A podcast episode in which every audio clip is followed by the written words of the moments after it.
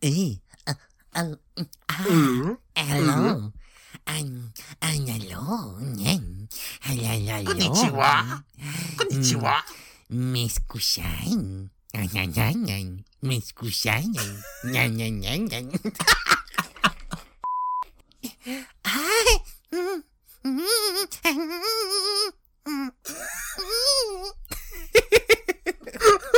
Y ya cualquier weá nomás la weá.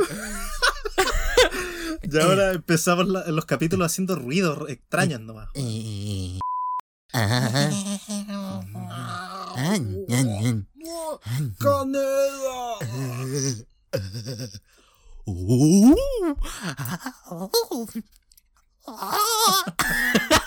Estoy haciendo la cara culia.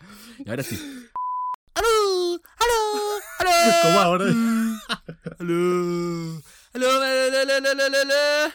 Eh, Aló. ay, ay, ay, ay, ay. Aló.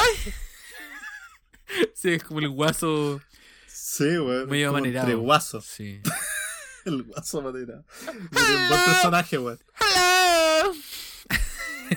¿Aló? ¿Aló, aló, aló, aló? ¿Se escucha? Eh, ¿Me estás escuchando? No hablo ¿Aló? español. No hablo eh, cuchufli. Eh, Chifli. pisco sour. Pescoleta. Pisco little.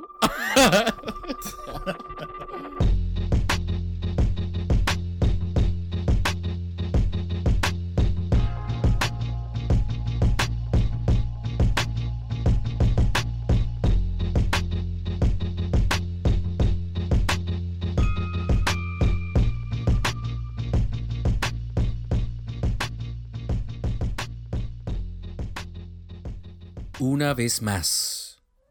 Una vez más. Empieza este programa a ser emitido en tus oídos. Poco Mundo regresa nuevamente a las plataformas disponibles para brindarte a ti, auditora, auditora, el mejor momento de distensión. ¿A mí?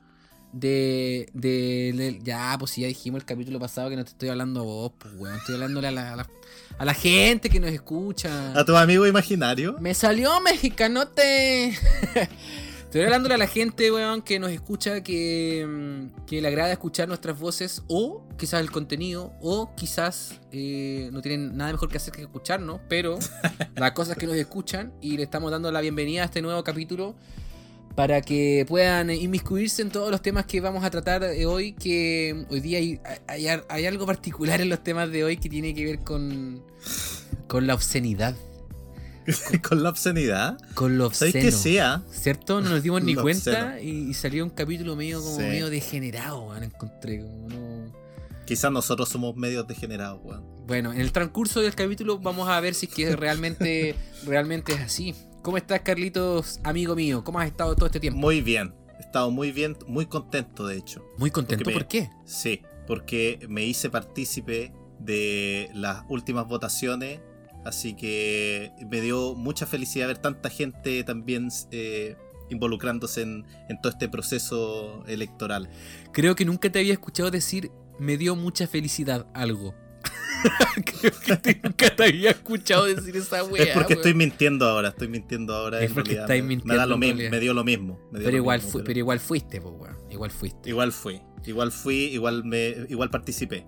Participaste del plebiscito más importante que hemos tenido en este país eh, en, el ulti- en los últimos años, porque tiene que ver con esta posibilidad de que podamos cambiar esta constitución que tenemos. Claro, la constitución del viejo nefasto, Sí. eh, ojalá cambie para hacer algo no tan eh, nefasto. Ojalá, po. yo también estoy contento, viejo, porque tuve la posibilidad de, de viajar a Valdivia eh, a votar. Pues yo no me quise cambiar de domicilio electoral. Para mí puede ser una weá media tonta en realidad, como el hecho de querer votar en mi ciudad, pero la cosa es que no quise cambiarlo y pensé que quizás no, no iba a poder viajar por esta por la tonterita del COVID, pero pero afortunadamente pude.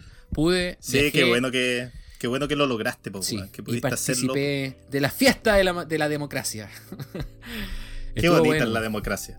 ¿Cómo fue tu experiencia al ir a votar? Cuéntanos brevemente. Pésima, fue pésima. ¿Por qué? Fue pésima porque tuve que hacer cola como por dos horas y media. eh, el- el- Dos el horas y donde- media. El lugar donde yo voté está totalmente colapsado, la cola da vuelta a toda la manzana. Oh, Eh, y había gente sol. que llevaba ahí. No, y claro, por suerte yo la parte donde estaba y no me llegó tanto el sol, pero había gente que lleva. Bueno, todos en realidad tuvimos que esperar mucho rato. Y en otros lados, que incluso muy cerca de donde yo estaba votando, vacíos. po, ¿no? Y la- la- en general la experiencia de la, de la gente con la que yo conversé fue igual, porque fue todo súper eh, rápido, que no tuvieron que hacer Mm. cola. Y que Sí. la, la- la experiencia de votar fue, fue súper buena. No, sí la tuya. No fue mi caso, no fue, así, fue mi caso. pero eh, dentro de No. todo, eh, vale totalmente la pena haber eh, hecho la cola y todo. Sí, qué bueno que pudiste participar. Esa era la idea. tomando los recuerdos necesarios por la contingencia sanitaria, pero la idea era que todos pudiéramos participar. Sí, Yo, yo pude participar, fui a mi local de votación, la Escuela de España de Valdivia, y sí, había harta gente, pero tuve la fortuna, la fortuna de que mi cola era de las más cortas, así que creo que estuve esperando como 20 minutos, 25 minutos, algo así. Y fue genial, fue bacán. Eh, en realidad eh, tenía un, tinte distinto este plebiscito a diferencia de, de, de otras eh, elecciones que he participado, ya sea de presidente o de alcalde. Porque no he participado tantas veces por la edad que tengo, pero eh, sí antes lo hacía como que puta, vo- eh, votaba en blanco muchas veces. Eh, hoy hay con la gana como de puta, vaya a votar por unos hueones que, que quizá no pase nada. Bueno, yo también soy de las personas un poco escépticas con este proceso en el que estamos viviendo. No encuentro genial que haya ganado la opción de la prueba con convención constitucional, pero piano, piano también.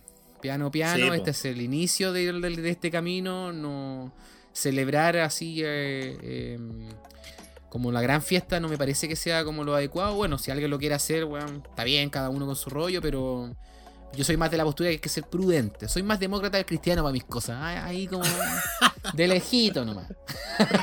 hay que ir viendo cómo se desarrolla esto. es que pero- el primer paso, po. en sí, Sí. aquí lo que fue- se logró fue el primer paso nomás. po. Ahora viene lo que es realmente importante y lo que, donde se van a ver los verdaderos cambios. Sí, bueno, y, y estamos conscientes que estamos hablando de un tema que no hemos tratado en profundidad en Poco Mundo, porque en realidad mucha no nos ha nacido todavía la... No, no ha salido la, la real necesidad de poder conversar temas que, que tienen que ver con este proceso que estamos viviendo eh, político eh, y social acá en, en- Chile. Yo se lo estoy hablando acá para la gente que nos escucha de afuera. Yo sé que nos escuchan en Alemania, compadre, ahí un auditor medio loco en Perú, otros medio locos ahí en México.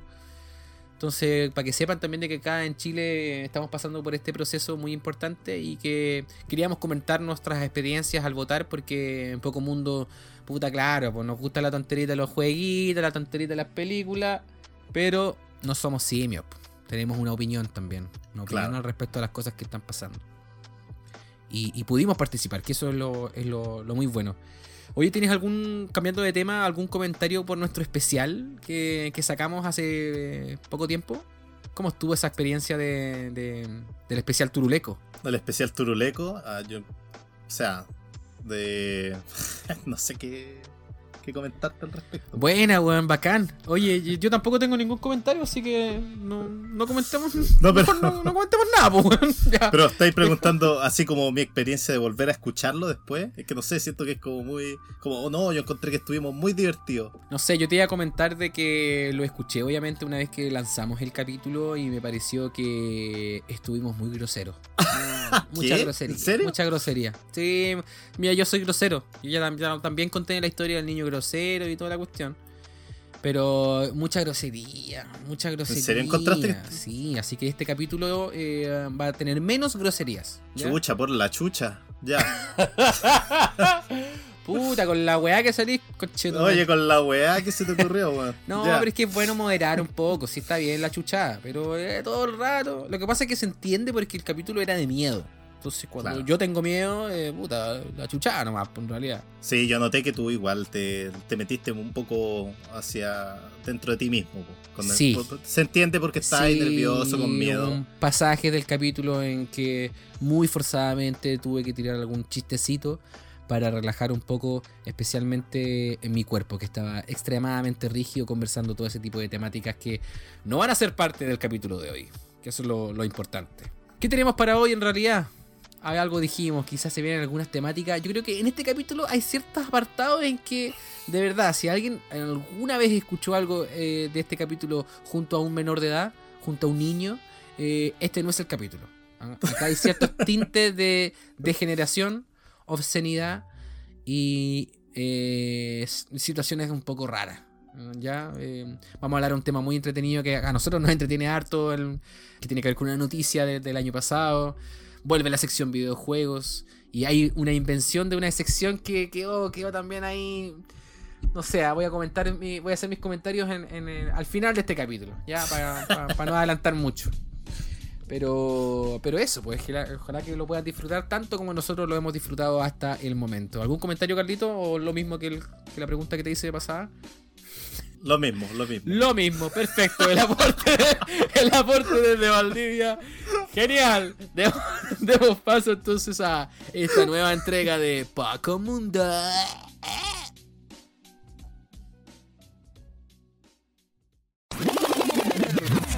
Eh, ¿Tú cómo ves a Hugo La Rosa? Bueno, yo creo que es una persona que ostentó un poder importante durante mucho tiempo, eh, fingía ser un, un- un empresario ejemplar y finalmente se caen todas las máscaras. Es un sádico, es un abusador, es un torturador y yo creo que, que ha quedado más que develada su verdadera forma de ser a través de los reportajes que nosotros emitimos en Televisión Nacional. Y espero que se haga justicia para José y las otras víctimas de este sujeto. Un rato bien. Ya lo decíamos, eh, nosotros eh, mientras tanto nos mantenemos en las afueras del tribunal de Col- Colina, muchachos. Gracias, Tomás. Oye, tremenda la bola, Iván Sí. Núñez. Hay que destacarle y todo su equipo. Cómo se la jugaron, como esa promesa que Iván decía que le había hecho a José, lo vas a ver entrar. Esposado se cumplió y la satisfacción que él decía del sentido que tiene el periodismo cuando se logran cosas como esa. Vuelve a remecer esta entrega, la sección que... Chucha, chucha, chucha, chucha, chucha, chucha.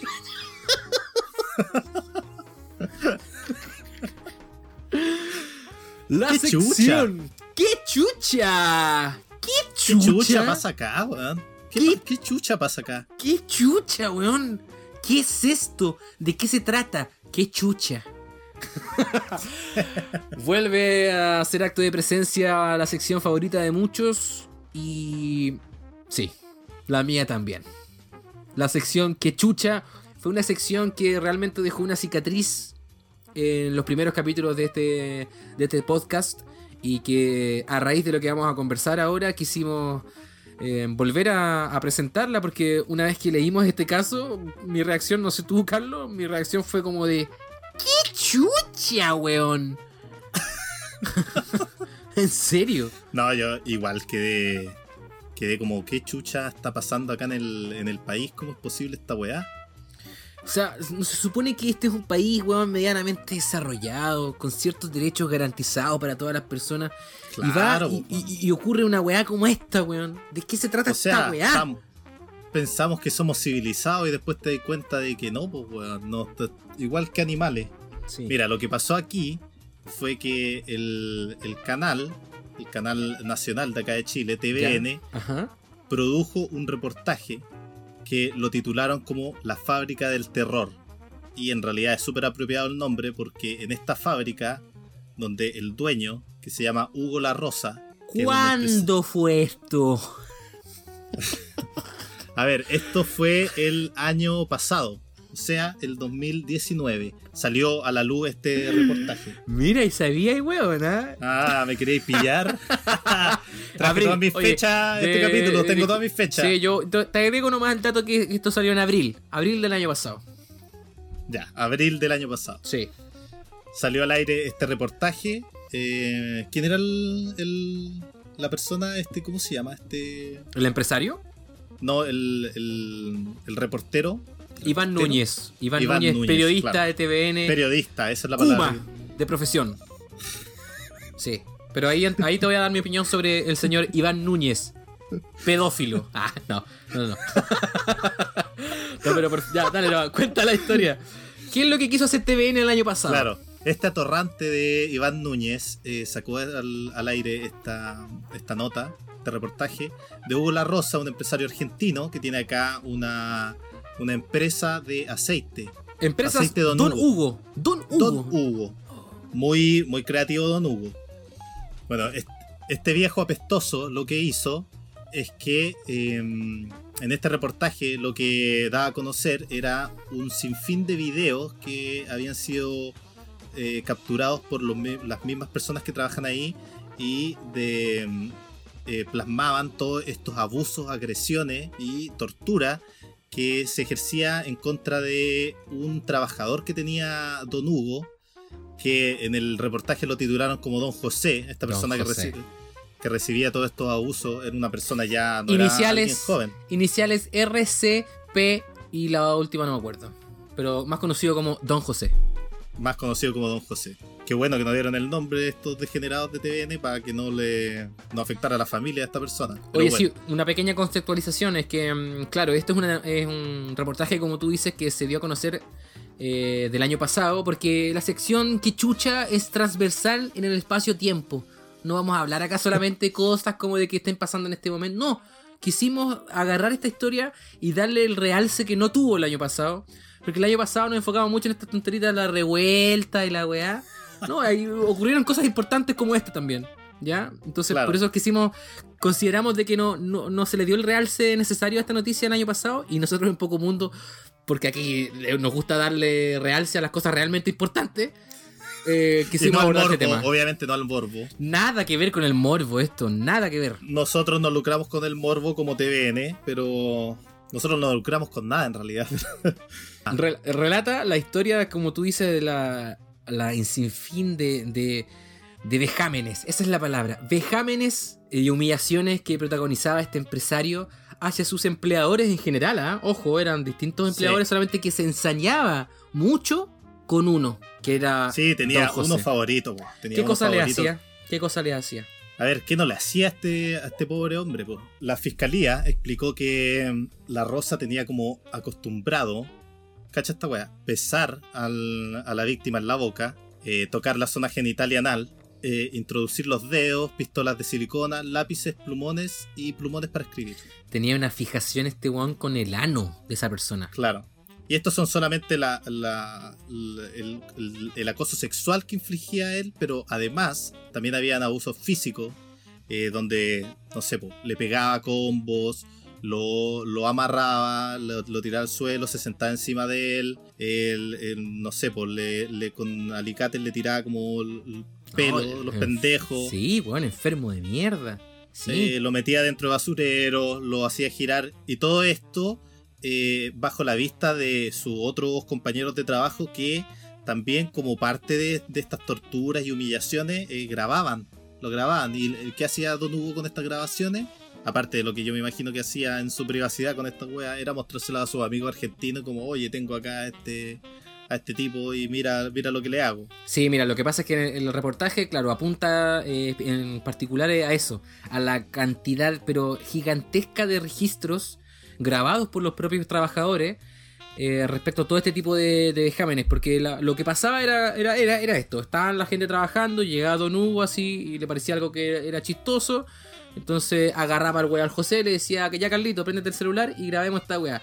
Y eso era, al menos, contaba un compadre ahí como dos o tres veces al día, weón. Onda, una weá. Claro, era constante, pero sin, sin momento a descanso, weón. Era una weá realmente eh, eh, horrenda es la palabra, yo diría, porque pucha, Sí. lo, lo primero que uno se puede eh, como decir a uno mismo es como, oye, pero ¿cómo, cómo llega y pasa eso? ¿Cachai? Como, como un compadre, como decís tú, eh, en sus innumerables imagina, o sea, en su gran imaginación para poder eh, humillar a este otro weón, le pegaba combos. Hay unos, unos registros que igual dan un poco de risa porque hay unos como se tira encima nomás. Eso es como su. Claro. Se empieza a tirar encima. En una plancha, piso. le mandaba como una Claro, plancha. le hacía como unos codazos del pueblo, así como la roca, así Sí. guapa, y se, se tiraba encima.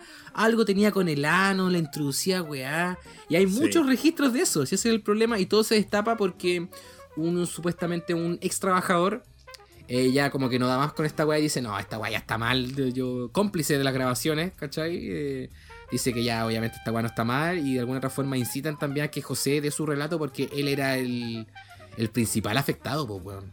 Claro, y obviamente una persona que psicológicamente eh, tenía problemas, entonces era mucho más fácil abusar de él y tener esta seguridad de que no iban a haber consecuencias eh, por parte de, de toda esta gente que abusaba de él. Porque, Pero, ¿sabéis que yo no sé si tenía problemas, weón? Pero lo que me pasa es que esta- este tipo de cuestiones supuestamente ocurrieron por años. Años. sí, yo lo que tengo acá es que fue desde el 2012 hasta el 2015. Cáchate. O sea, son al tres menos años tres de años. abuso. Tres años en que lo más lógico es que lo- los abusos no partieron de esa misma manera el día uno. ¿Cachai? Entonces, lo, Claro. lo que tuvo que haber ocurrido acá fue una progresión de, de una relación. De, una relación de poder, ¿cachai? Entre el jefe y el empleado, que fue cada vez se fue acumulando más como una bola de nieve hasta que el punto en que el weón realmente hacía lo que quería con el compadre. O sea, hay unos registros donde lo tienen como eh, amarrado con scotch, ¿cachai? Y él mismo cuenta de que su reacción era reírse, po. Era, esa era la reacción que el weón tenía, siempre como que con una risa nerviosa, con tal de que de complacer al agresor. Pues sí, es una weá psicológica también súper súper Claro. fuerte también. tiene, tiene que ver igual con, con esta posición de poder eh, en la que se encontraba el tipo, porque él era el dueño de toda esta empresa. po.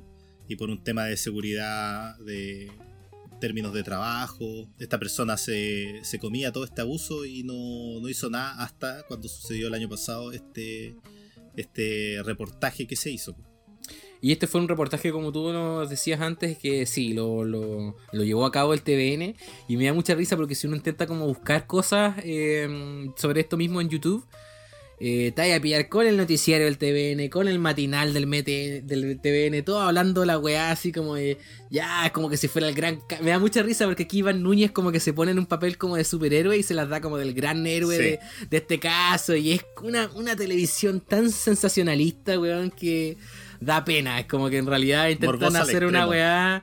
Que, bueno, el caso es grave. El caso, obviamente, es súper grave en, en el contenido y es, eh, es fuerte. Pero, loco, estas weas deben pasar por montones, en muchas partes de Chile, en muchas empresas. ¿Cachai? Yo Sí, te doy po. por sentado esa wea. Pero Sí. aquí, aquí, claro, como que lo fuerte es porque la, la, estos weones salen con su auto persiguiendo a Don Hugo, así lo tratan de encarar en un Te semáforo. tenemos así como, grabado, ¿por qué torturas a tu empleado? te tenemos grabado, Hugo, te tenemos grabado. Es como, cállate, Iván Núñez, weón, si se ponen más perkin que la cresta. Bueno, Pero igual se supone que el, este eh, Hugo La Rosa les daba bonos a fin de Sí. mes para que se, se callaran igual. Entonces, Claro. El tipo Lo tenía hacía ya un sistema. Claro, lo hacía cómplice porque ya una vez tomaste la plata, ya estáis siendo partícipe de, de todo este sinfín de, de torturas que le, le proporcionaban a este hombre. Y bueno, como tú decías, esto se aplicaba igual a toda la gente. Pues salió igual dentro de este reportaje que lo que hizo TVN también fue que no dio el reportaje entero en un solo día, sino que lo repartieron en varios días para así agarrar harto rating también. Claro, sí, pues. Lo estiraron harto. Harta leche a la vaquita, pues, obviamente. Sí, pues. Me, me pasa con esto que obviamente el, el empresario tuvo que haber sido un weón súper inteligente en, en, el se- en qué sentido de, de, de hacer cómplice al resto como, como los otros mismos ex trabajadores lo decían. O sea, si no era, eh, si no era el huevo para José, era uno, pues. Así lo ponen los weones. Entonces, obviamente, Claro. yo no quiero ser el protagonista de esta weá y todos riámonos de lo que le hace a José, pues. Y José era un compadre, puta, el típico trabajador, weón, que tiene un par de hijos, no tiene dónde caerse muerto y la pega.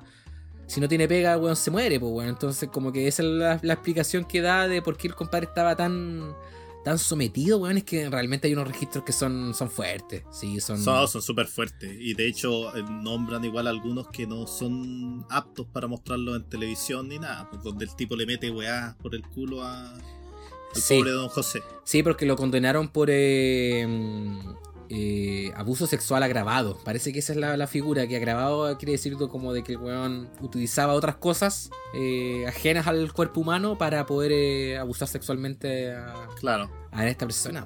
Sí, pues culmina con siete años de cárcel. pues, y esa es la sentencia que le dieron ahora este año, hace poco.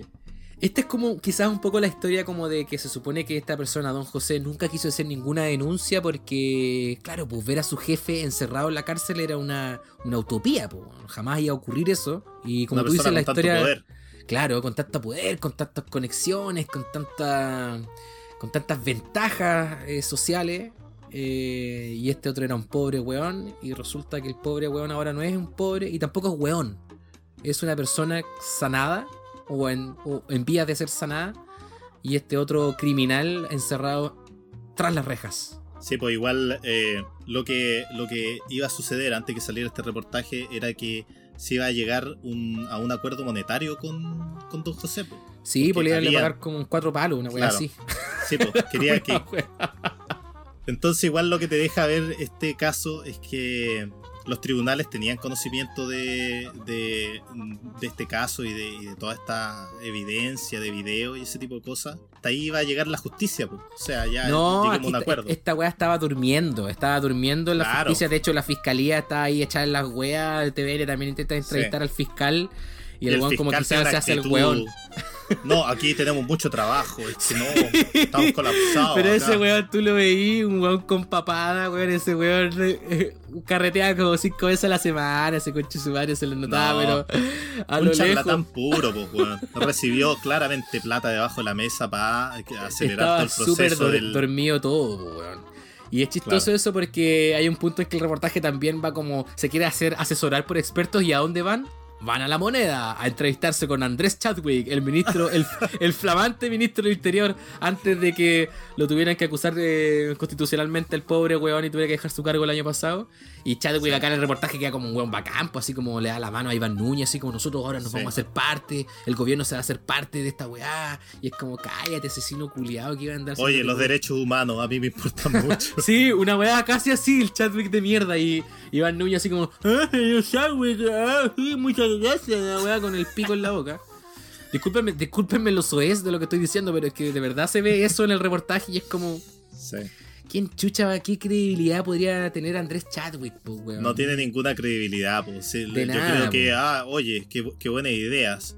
Eh, qué buena idea, ideas nuevas para yo poderlas aplicar torturando a mi empleado, una wea así. Se supone que, bueno, TVN es el canal del Estado, se supone que alguna injerencia tendrá el gobierno. Si es que en volada, este era un reportaje como para hacerle la mano también al gobierno de turno, puta, que yo creo que lo logran porque por lo menos Iván Núñez tiene una actitud bien salamera como con esas autoridades, por lo menos, con tal de poder destapar esta gran, esta gran olla que estaba, según Iván Núñez, estaba a punto de explotar esta fábrica del terror que le ponen los huevones. que insisto, el caso es súper brígido, pero que también es chistoso como lo abordan los medios, Sí. se- Es chistoso porque aquí lo- el interés del medio es obviamente un, es como prensa sensacionalista, una weá, obviamente eh, utilizando el morbo como una herramienta para poder traer el, el rating en realidad. sí, al po. final es tele. Oye, y la víctima de José nunca quiso dar la cara, pues siempre se le ve como negro. O sea, yo, yo encuentro que es lo, es lo más sensato que él nunca diera la Claro. cara, porque más por, por él, sino que él tenía dos hijos. Sí, po, Y claro, hijos que claro. están uno en el colegio y otro en la universidad. Entonces, Sí, imagínate ya para los propios hijos ver en la televisión todo el abuso que recibió su padre. Sí. Puede haber, ser sometido a todo el bullying que iban a recibir a través de del hecho de que supieran que, ah, tu papá, puta, oye, y tu papá está ahí haciéndole ahí como con el dedo en, en el culo. Oye, ¿y tu papá, weón? Oye, ¿y tu Oye, papá, y weón? tu papá, acá tengo un lápiz para tu papá, una pistola de silicona para tu papá. Sí, oye, no, eso no es. sí, no nos riamos. No nos riamos con tu papá, weón. oye, sí, porque él no quiso dar la cara, pero sí una víctima, Nayaret, quiso dar la cara. Porque ella confesó y también denunció que mientras ella en su práctica me parece mucho, práctica profesional en empresas Don Hugo, estando embarazada, los buenos Sí, la encerraban. ¿Cachaste esa? Sí, La- el- la- lo que sucedió es que ella estaba trabajando y quedó embarazada, entonces ella pidió su, el- su vida por el embarazo y de malas ganas ella ¿Ella que pidió su qué, como perdón? una- ¿Pidió su, qué? su, su ida por embarazo. O cómo se llama Su- eso. weón? Ah, su ida. Yo así como que te, te entendí su vida. Y yo así como, ya, ¿qué No, no. Iba a cambiar de vida. No, Su seguramente vida como que por el de- tema del, de del prenatal. y Prenatal, esas claro, prenatal. Entonces, bueno, y- y ella comentaba que no se lo quisieron dar, po, que ella No, pues, que conseguir a la mala. Don Hugo, embarazada, Don Hugo. no me hace mucho chiste No, esa weá. claro. po. No te puedo La pegar encerraron. en la guata, o sea, ¿para qué me La encerraron, weón. La encerraron a ella. Y la dejaron salir como por media hora por la hora de almuerzo. Así.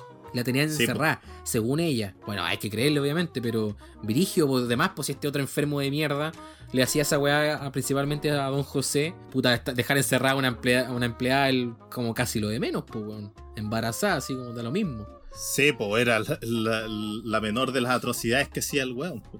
Porque esto que decíamos al principio es de verdad es así. A él como que hacia afuera se pintaba como un compadre así súper preocupado por sus trabajadores, por celebrar las cosas de la empresa. Con los otros colegas empresarios también era como ahí. Hay unas fotos como celebrando el día de no sé qué, weón. Como que ni cagando te iba a imaginar que ese compadre iba iba a transformarse en la interna en un weón tan de mierda. Un, Claro, un porque que llegaba como- a come- cometer ese tipo de weas. Lo que pasa es que nosotros hemos hablado mucho de esto y es difícil describirlo en realidad. Obviamente vamos a dejar un link de, de esta primera parte del reportaje de TVN para que se hagan una idea de lo que estamos hablando, para que lo entiendan mejor eh, con el- los registros, ¿cierto?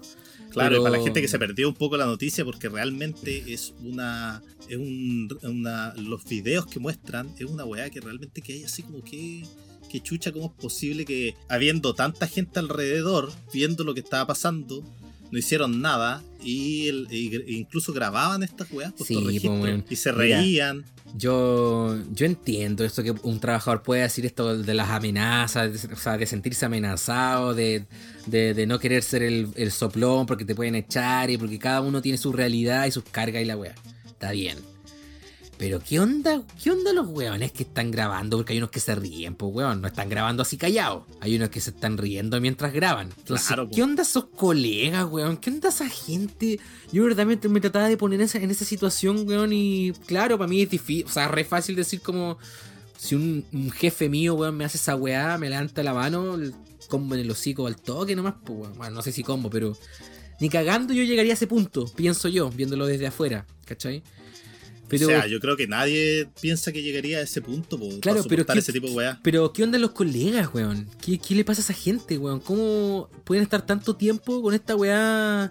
Te creo que no sé, pues, weón. Pasa una vez, tú quedas en shock. Ya, pase una segunda vez en la semana. ¿Cómo te caes callado tanto tiempo, weón? Eso es lo sí, que me... cómo no decir nada. Yo creo que hay- lle- llega a cierto punto en donde tú ya decís pico con esta pega. Sí, pues, loco, si en realidad es un una poco weá- empatía, pues, weón. Un poco empatía con la otra persona, pues, que está sufriendo esta weá. Además, sobre todo en este caso donde los abusos fueron tan reiterados. pues, Como tú decías, llegaban a ser tres veces al día durante cuánto, un periodo de tres años. Seguramente no empezó con la misma intensidad, pero yo me imagino que el último año tú No, el último año, escuchabas y este weón gritar o.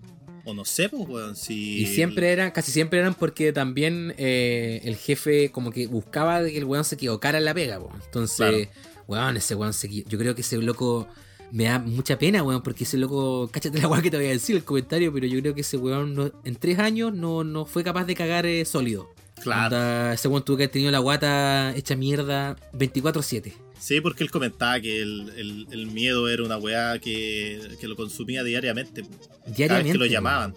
Porque eh, él comentaba que después de, de todos estos abusos, él se iba al baño a, a lavarse y llorar. A, po. a llorar, po, justamente. Eh, si yo tengo acá anotado mi apunte la risa nerviosa del pobre José y que Sí, triste. Eh, sí, po, la risa nerviosa que, que él adoptaba, así como que le pegaba y era como, como tratar de complacer, pero como de realmente de no saber cómo reaccionar ante la situación que Sí. Casi que como un estado de shock. nunca te termináis de acostumbrar a que te estén grabando, pues, weón. Un compadre así sacaba como la cuenta, así muy a la rápida, decía como ya de lunes a viernes, tres videos al día, eh, deben haber como 400, 500 videos. Cacha la weá, loca. Y sí, pues y en el reportaje del TVN muestran, claro, algunos, qué sé yo, pero desde el reportaje hasta. El reportaje fue en abril, después mayo, junio, a medida que iba avanzando esta weá, hasta enero de este año incluso, eh, se iban mostrando más videos, más registros, pues, weón. Y de verdad que Claro. son así súper. Son súper chocantes, loco. Son muy, muy denigrantes, muy denigrantes. Sí, pues y el- aquí este tipo lo procesaron por acoso sexual porque él claramente tenía una fijación con el, con el tema de, de los genitales, pues. Sí, pues, sí. varios videos donde le agarraba la tula, así le hacía cosas. Ah, mira, se le paró la pija a este pelotudo y no sé qué weá. Sí, pues. Qué terrible, weón. El- el- Oye, ahora, ahora me, ahora como que me tiré para abajo, weón. Es que es triste la weá. Sí, porque Eh, él comentaba igual, don José comentaba un episodio en donde él está de cumpleaños y él... él ¿Quién? fue la ¿Don, pega, ¿Don Hugo o José? eh, don José está de cumpleaños. ¿Ya? Un lindo día, pues se levantó y dijo, este es mi cumpleaños, gran día, me imagino. Claro, gran día. Hoy día no me harán bullying. Y él fue eh, a, su- a hacer su pega, como lo hacía siempre, y lo llaman del segundo piso, que es donde pasan la mayoría de este tipo de weá, o en la, en la parte donde trabajaba él, que era la bodega. Entonces Ya. lo llaman al segundo piso y dice que él apenas entra a la oficina de, de Hugo La Rosa, eh, Hugo La Rosa lo está esperando por detrás de la puerta y lo empieza como a agarrar a combo, lo tira al suelo y Hugo La Rosa y otros empleados también se hacen partícipe y lo desnudan y lo ¿Ya? hacen correr eh, en pelota en el, en, el, en el lugar de la fábrica. Y los weones sabían que era su cumpleaños. Sí, pues sabían que era su cumpleaños. pues. Ese era el regalo. Y claro, y él Chucha la comentaba, ese fue el regalo que me hicieron ellos. Lo humillaron y lo dejaron en pelota antes de, después de pegarle y hacerlo correr. ¿Qué onda, don José? ¿Por qué un día no llegó con un arma y se lo pitió, weón, don José? ¿Qué, qué, qué weá también Mira, él también? yo ¿Cómo después de ver la aguante? cara de Hugo La Rosa, a mí siempre me, desde que vi el primer video, mi pregunta era ¿por qué nadie le pegó a ese viejo decrépito gordo? weón? Era tan Sí, fácil estamos, como estamos llegar y hablando de un- pegarle. de un compadre de que haber tenido 65, 70 años por ahí, ¿o no? Claro, un viejo decrépito. Obviamente ahí está detrás, el- el- el- yo me imagino a la gente pensando, ah, este es un tipo con plata, eh, tiene conexiones seguramente. Eh, entonces me va a llegar la tremenda demanda y cagué nomás. No, ese viejo en la cárcel la tiene que estar pasando re mal, ojalá, weón. Ahora a Ojalá, él le introducen cosas en el ano. Sí, pues, weón. Todo se paga en esta vida, más si eres un degenerado de mierda. Claro. Hoy sabéis que ahora como que me enojé. Ya como que la weá ya no es chiste, la weá. Ya, ya, ya, ya, ya, ya, ya, ya, ya. Es que de verdad, la, la sensación de, de, de esta historia es realmente como qué chucha. ¿Qué chucha? ¿Cómo llegó a pasar esta weá? ¿Cómo agarró tanto vuelo, weón? En serio, esta historia. Porque eh, eh, lo bueno es el final, ¿cierto? Como tú decías, que ya esta persona está condenada. eh, es un hecho súper deleznable. Eh, la forma en que te ven aborda esta weá es muy, muy ordinaria, muy con un protagonismo así barato. Pero decía, como realmente. superhéroe. Sí, no, aquí Iván Núñez se cree la gran weá con este, con este reportaje. Y lo felicitan harto. Uy, que, que aquí es cuando Pero- uno se da cuenta de lo bonito que es el periodismo y no sé qué wea. ¿Quién, pero mira, ¿quién lo felicita? La María de Luisa Godoy. El, ¿quién más? Cristian Sánchez creo que estaba ahí en ese momento. Pobre weón. El otro weón, ¿cómo se llama este que estaba en Chilevisión? Que lo echaron por ser homosexual ese loco. El Nacho Gutiérrez. El Nacho Gutiérrez. Otro pobre weón que lo único que hace es poner cara de perro triste cada vez que escucha a cualquier persona en el matinal. Entonces, el weón, pobres weones le dicen a otro weón que es bacán. Puta, yo creo que no, Claro. es, no es- no es muy bacán, po, weón. Pero. Lo único bueno que sale de, esta de toda esta weá es que eh, la justicia no se podía hacer, la weona no podía recibir la plata por debajo de la mesa, ya cuando ya todo No, esto salió a la luz. Sí. Y el, y el siete años yo igual encuentro que es poco para todo lo que pasó esta persona que seguramente va a tener va a tener problemas eh, sociales y mentales durante el resto de su vida por todos los abusos que, que recibió pero por lo menos ya eh, este tipo no va a seguir abusando más gente si como Mira. decíamos al principio no era solamente él sino que estos abusos y este tipo de, de conductas extrañas que tenía con las otras personas también pasaban po, a, la- a las mujeres les agarraba el culo cuando pasaba a los No, hombres eso igual lo los de, lo de menos, weón, lo de menos, claro, esa weá. Todo el rato.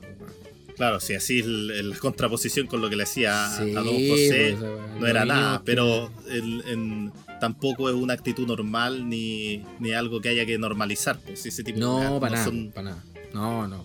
No, imagínate, weón, yo jefe ahí con mis colegas haciéndome el lindo, no. Claro, hizo una algadita en la pasada. No, pues. Oye, muy bien, paf, buen fin de. No pasa nada, weón. Loco. Claro. Em, claro, eh, fue condenado como por 7 años, parece, pero tú cachai Sí. esta weá, pues lo más probable es que el año eh, pidan que lo saquen y Juan va a salir a los dos años, Sí. finalmente, lo más probable. el- pero el- su abogado había hecho una apelación. eh, Sí. Las Pero- clásicas triquiñuelas del- de las leyes, ¿ah? Estas Sí. weaditas, las, lo que me gusta a mí decirle, triquiñuelas. Sí. De estos de- mentorosos profesionales, o sea, los abogados. claro. El- Los abogados y sus triquiñuelas. y se, le- se lo denegaron. Se le, le denegaron Ah, se la denegaron. Bien por la justicia Sí. chilena. Bien. la justicia Em. chilena. Aquí hay que hacer un- una limpieza en la justicia chilena también con, con estos A ver. jueces. A ver, perdóname, amigo, ¿tenemos aquí alguna crítica contra el sistema judicial? A ver, ¿la quieres abordar ahora o la dejamos para después? El sistema judicial es caca. Caca. ¿O la dejamos para la sección sistema judicial? Dejémoslo para la sección caca, donde hablamos del sistema judicial chileno. Chucha, ya. Bueno. Tengo una opinión muy fuerte sobre Eh, sí, así, así estoy viendo. Oye, bueno, eh, la moraleja de por qué quisimos abordar esta situación, o sea, esta historia, este relato de la fábrica del terror, es primero porque a mí me genera realmente la, la, la expresión de qué chucha. O sea, qué chucha esta weá. Si a ti, auditora, auditora, no te generó esa expresión, entonces deberías revisar tu sistema moral interno y enviarnos tus comentarios por nuestras redes sociales. Pero la verdad es que la moraleja acá, bueno, lo que tú mismo puedes decir, pues, weón, o sea, a la primera weá media rara que uno sufra en la pega, no tiene que decir al tiro, weón, si uno en la pega va a trabajar. Después Claro. va a ser amigo y a hacer experiencia en la weá, pero uno- uno lo primero es que va a trabajar, weón. Entonces, a la primera de weas raras que pasan, después al otro día son dos weas raras, después al otro día esas mismas weas se intensifican no te das ni cuenta y te, te convertí en dos José con madre. Claro. Metafóricamente, metafóricamente hablando. Entonces, tenemos que te- tenemos que saber como cultura, weón, saber eh, eh, ayudarlo, dar una mano al, al de al lado, no grabar, a- a- no grabar al jefe mientras le pega al colega, pues weón, que No, esa weá. Si vemos este, este tipo de actitudes en, en- en el trabajo que realizamos, eh, hay que demostrar un poco de empatía con el resto. Sí, pues weón, con andar grabando, pues weón. Claro, o quedarse en silencio y no hacer nada y, y mirar para otro lado. Eh, eres igual de cómplice con, la persona que está eh, ejerciendo este abuso. El año pasado me tocó grabar a mi colega eh, andando en kayak y se dio vuelta en, el río. Y todos nos reímos junto a mi jefa y algunos de los niños que estábamos paseando nos reímos de esa situación. Eso, ahí quedó. Nos reímos, jajaja, después lo ayudamos, le dimos un abrazo. Ok, ahí terminó. Ahí esa es una situación sana. Pero no Claro. es sano esto de andar haciendo videos todo, todo el día, pues, weón. ¿Qué es esa weá? O sea, al- al- de lunes a viernes, al viernes ya teníais como 10 videos del pobre José, weón. Claro, po, weón. weón.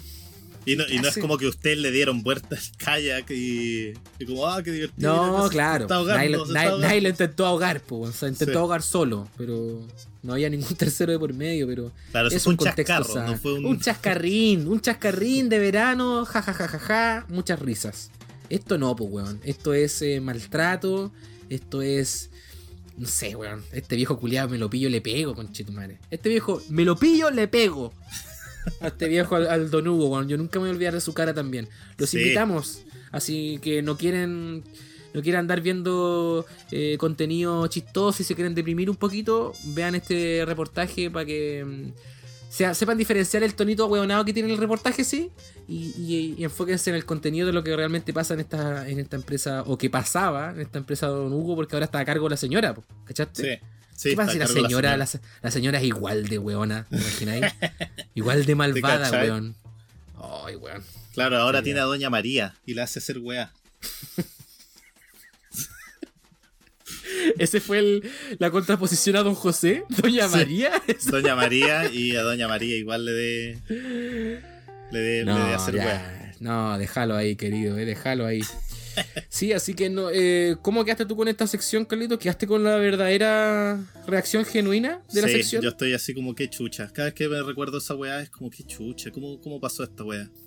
Así que demostremos un poco más empatía por nuestros Sí. pares, en nuestras labores diarias y intentemos evitar este tipo de cosas que no pasen durante años antes de que eh, la justicia pueda hacer su trabajo. Oye, fuera hueveo, es como un logro que José no se haya matado. Es un logro que no se haya matado ¿No y, que no haya, y- y- y que no haya matado a nadie, en realidad. Sí. Porque cualquiera de esas dos juegas puede haber pasado. eh, Fácilmente. el, el- el compadre aguantó, aguantó hasta que ahora puede descansar eh, un poco de esto.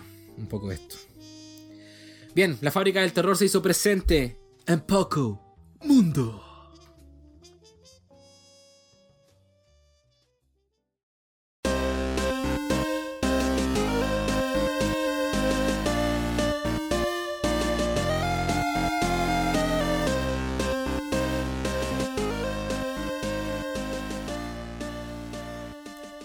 La fantástica cortina que acaba de pasar nos indica que... Sí, eso mismo.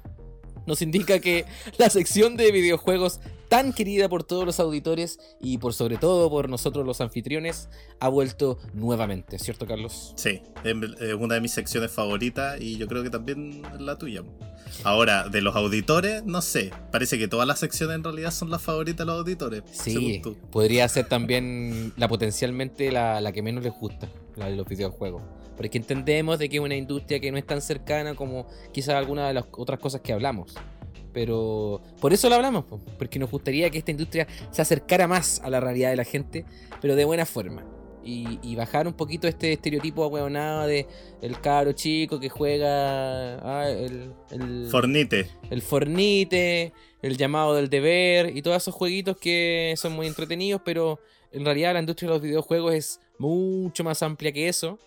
Así que por eso quisimos que en este capítulo, en esta nueva entrega, eh, tuviera de nuevo una presencia predominante respecto a, a las cosas que vamos a conversar. Así que voy a partir yo conversándote algo, Carlos, eh, para luego darte el pase a ti con tu tema tan interesante que tienes el día de hoy. El efecto de masa. El efecto de masa. Es muy interesante. ¡El efecto de la masa!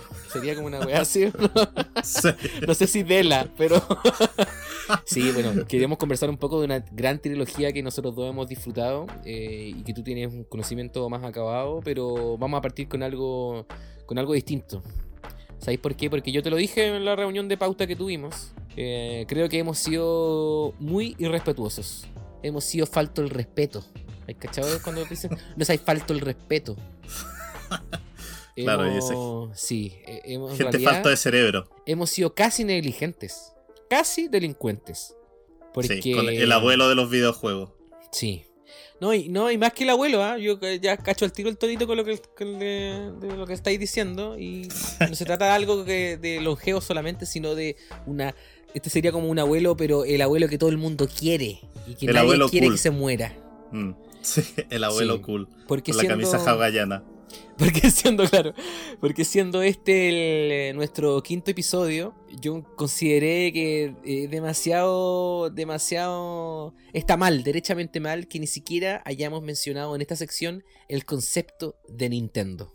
Creo que hemos cometido una falta grave y ahora lo estamos remediando de buena manera porque eh, en particular para mí Nintendo es una empresa eh, muy importante en esta industria y muy importante en mi experiencia personal con los videojuegos desde muy temprana edad. ¿Fue tu primera consola? ¿La primera consola en tu casa? Eh, no, de hecho te lo voy a comentar de esta siguiente manera. Yo en realidad también te lo comentaba antes, esta es la sección que menos he preparado de todo lo que va de poco mundo hasta la fecha. Así que sí, sí. Mira, qué bonito, Pablito.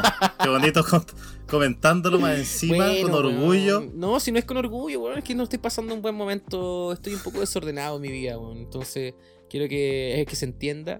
Pero eso no quiere decir de que no le vaya a poner a, a pasión en los próximos minutos.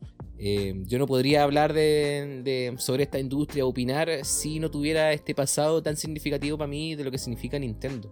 Y quizás lo loco es que yo- mi primera consola de Nintendo yo la tuve a los... Chuta, quizás a los 11 años, que fue un Game Boy, un Game Boy Color. Ah, ¿en serio? Sí, yo vengo de una familia que sí se podía dar el, el privilegio de comprar consolas cada cierto tiempo y pasaron distintas navidades en que yo pedí el Game Boy Color, no me llegó, me ponía a llorar. Pedí el Game Boy Color al otro año, no me llegaba y me ponía a llorar también. Y cuando Yo me imagino a tus papás, ¿qué es esa weá? ¿Por qué nos está hablando en inglés? No, pero es que eh, igual eh, mi hermano, uno de mis hermanos mayores, el Roberto, ya los tenía como bien hinchados con los videojuegos desde antes, entonces... Mira, la weá eh, lo- pasó lo siguiente, weón, lo voy a decir con, con todas las letras posibles en mayúsculas subrayadas en negrita. A mis papás privilegiaban a mi hermano, weón. Y a mí me- no me pescaban. Esa era la weá. Así lo viví, así lo sentí. De esa forma lo recuerdo. Entonces, la- a la tercera Navidad que pedí la Game Boy, me llegó y me puse a llorar más todavía, porque estaba muy contento de, Pero de felicidad. de felicidad y, y claro, y lloraba por el Pablo del pasado que no recibió respectivamente esa consola. Pero mm, sí, pues mira, yo voy a tratar de no extenderme mucho en realidad, porque esto, este quizás este apartado de esta sección tiene que ver con Nintendo justamente, como lo venía diciendo, pero mucho con, con mi experiencia. Eh, yo tengo dos hermanos mayores, eh, uno de, eh, el mayor digamos me lleva casi 10 años y el otro casi 5. Entonces yo ya, de los primeros recuerdos que, que tengo en relación a esto, mis hermanos tenían un Atari antes. El Atari... Ah, tenían un Atari. Sí, pues Qué el bacán, Atari, no me acuerdo el, el del número. Pero era como de ellos dos. Entonces tenían varios juegos y yo me acuerdo mucho de siempre de- del- del Atari. De, creo que tenían uno que era algo con comando. No, no. los- Command los Conquer. Los, No, no los creo cabros, los cabros obviamente se saben más, pues, pero yo me acuerdo mucho de- de- del juego del Atari, de las conexiones y todo eso. Entonces, para mí esa fue la primera consola que, que hubo en la casa. No recuerdo si hubo una consola antes de ellos, antes que yo naciera, pero me parece que no. Y después el primero que tuvo una consola de Nintendo fue el Roberto, que fue la Super Nintendo, que por los años 90. Grande la Super Nintendo. pues.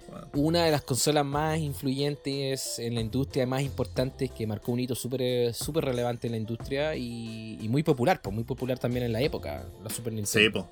Fue Sí. súper popular. Sí. Eh, no, ¿qui- ¿quieres decir algo? o? No. Ah, ok. Y... y...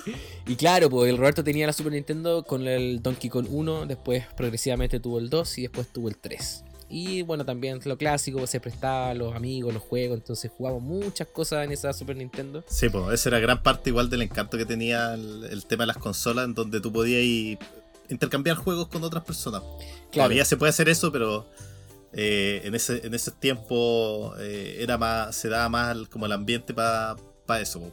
buena parte de mi experiencia con Nintendo eh, es a través de mi hermano. ¿cachai? Yo pasé mucho tiempo jugando con Mm. él o mirando cómo él jugaba, ¿cachai? Y, mi- y como te decía, la primera consola que yo tuve fue como esa dama o menos. Después, de- posteriormente tuve una GameCube y yo ya tenía ahí 14 años, 15 años. ¿Cachai? No, no te podría decir que yo desde bien chiquitito tuve Nintendo porque en realidad la consola era de mi hermano, ¿cachai? Y yo disfrutaba como, como junto con él, ¿cachai? O, viendo todo lo que jugaba él también. Y, y nosotros lo hemos conversado antes, esto, esto mismo, eh, en el sentido de que, mm, de que tuvimos la suerte de, de vivir una, una época súper eh, súper linda, podríamos decir quizás de, esto, porque Nintendo, eh, no es mi intención tampoco explicar ni la historia ni nada, pero sí es relevante mencionar algunas cosas. Nintendo se hizo muy popular en los años 80, en la segunda mitad de los años 80, por, eh, por distintos títulos. Eh, pero en particular eh, el título, digamos, que remeció toda la industria, que no es el primero en ningún caso, porque hay juegos más viejos que, que este, pero es bastante, es, es muy difícil que alguien me pudiera llevar la contra en, en este tipo de, de discusión si cuando yo uno dice que? Mario, mm, Super Mario Bros. fue un juego que cambió mucho y significó mucho para la industria, no solo por el juego en sí mismo, sino por lo que generó al nivel de la cultura pop, en realidad. Claro, por algo existe la película. Mario Bros. Esa es un tremenda personaje- claro, Mario Bros. es un personaje demasiado transversalmente conocido. O sea, una de las gracias de, de- de por qué ciertas personas que son adultas, a, no sé, 50, 60 años hoy, eh, hoy día, conocen algo de los videojuegos es gracias a Mario, ¿cachai? Es gracias a. Nintendo. Y, y eso es algo súper importante porque en, como en cualquier industria siempre tiene que haber algo, alguna empresa o alguna persona o algún grupo que se lleve, digamos, lo- los créditos de ser los que pioneros en muchas cosas.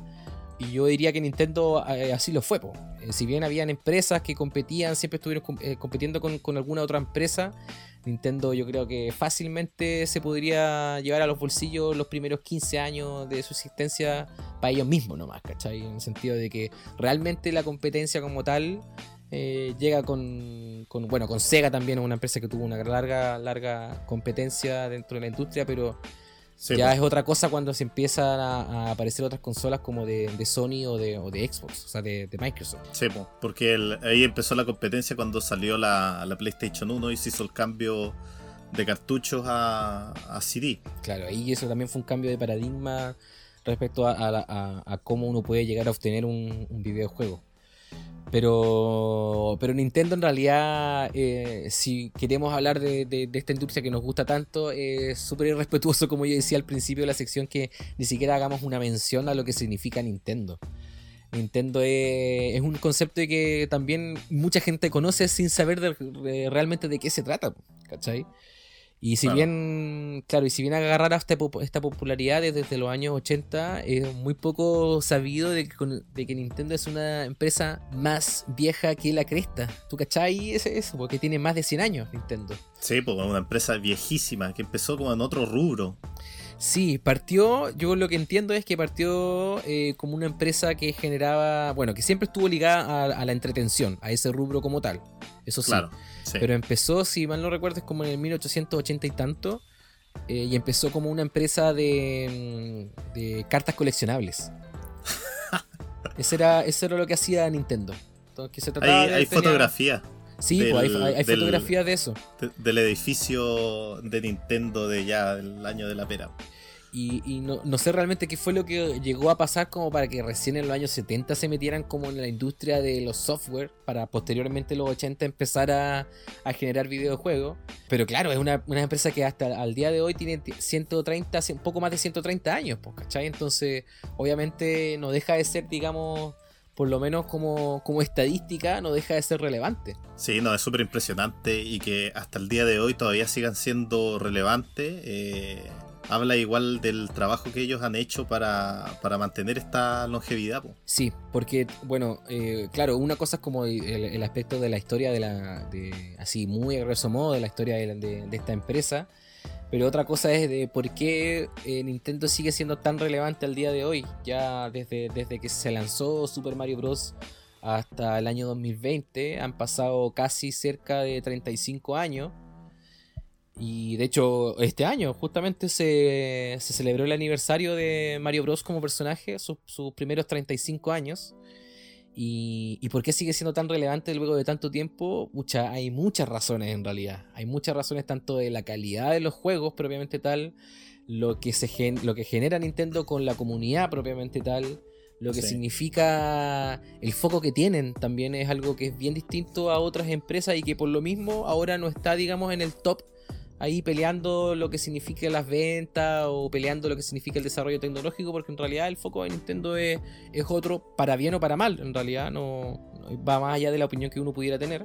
Pero para mí, yéndome para el lado personal, in- eh, íntimo mío, eh, Nintendo para mí es nostalgia, pues sinónimo de nostalgia. eh, eh, por todas las cosas que, que me tocó ver, para mí yo tengo muchos recuerdos súper bacanes de ver al Roberto jugando Zelda, ¿cachai? Una vez que este weón ya tuvo la, la Nintendo 64, que también fue un paso, la tridimensionalidad en los videojuegos Claro. fue un paso súper importante. Entonces, Fue la tremenda consola, po. cambió harto de la, de la industria. Por eso que decís tú del, del tema de, la, de, implementar tres dimensiones po, dentro de los juegos. Sí, hay muchas cosas por las cuales se podría considerar Nintendo pionera dentro de la industria, pero que tiene que ver con muchos detalles que si nos ponemos como a hablar sería un poco aburrido en realidad.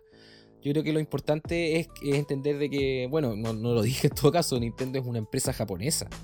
No es una... Eso igual es bien importante tener conocimiento que, claro, ahora eh, obviamente tienen sede en todas partes del mundo. Hay una, y una sede importante es justamente la de Estados Unidos.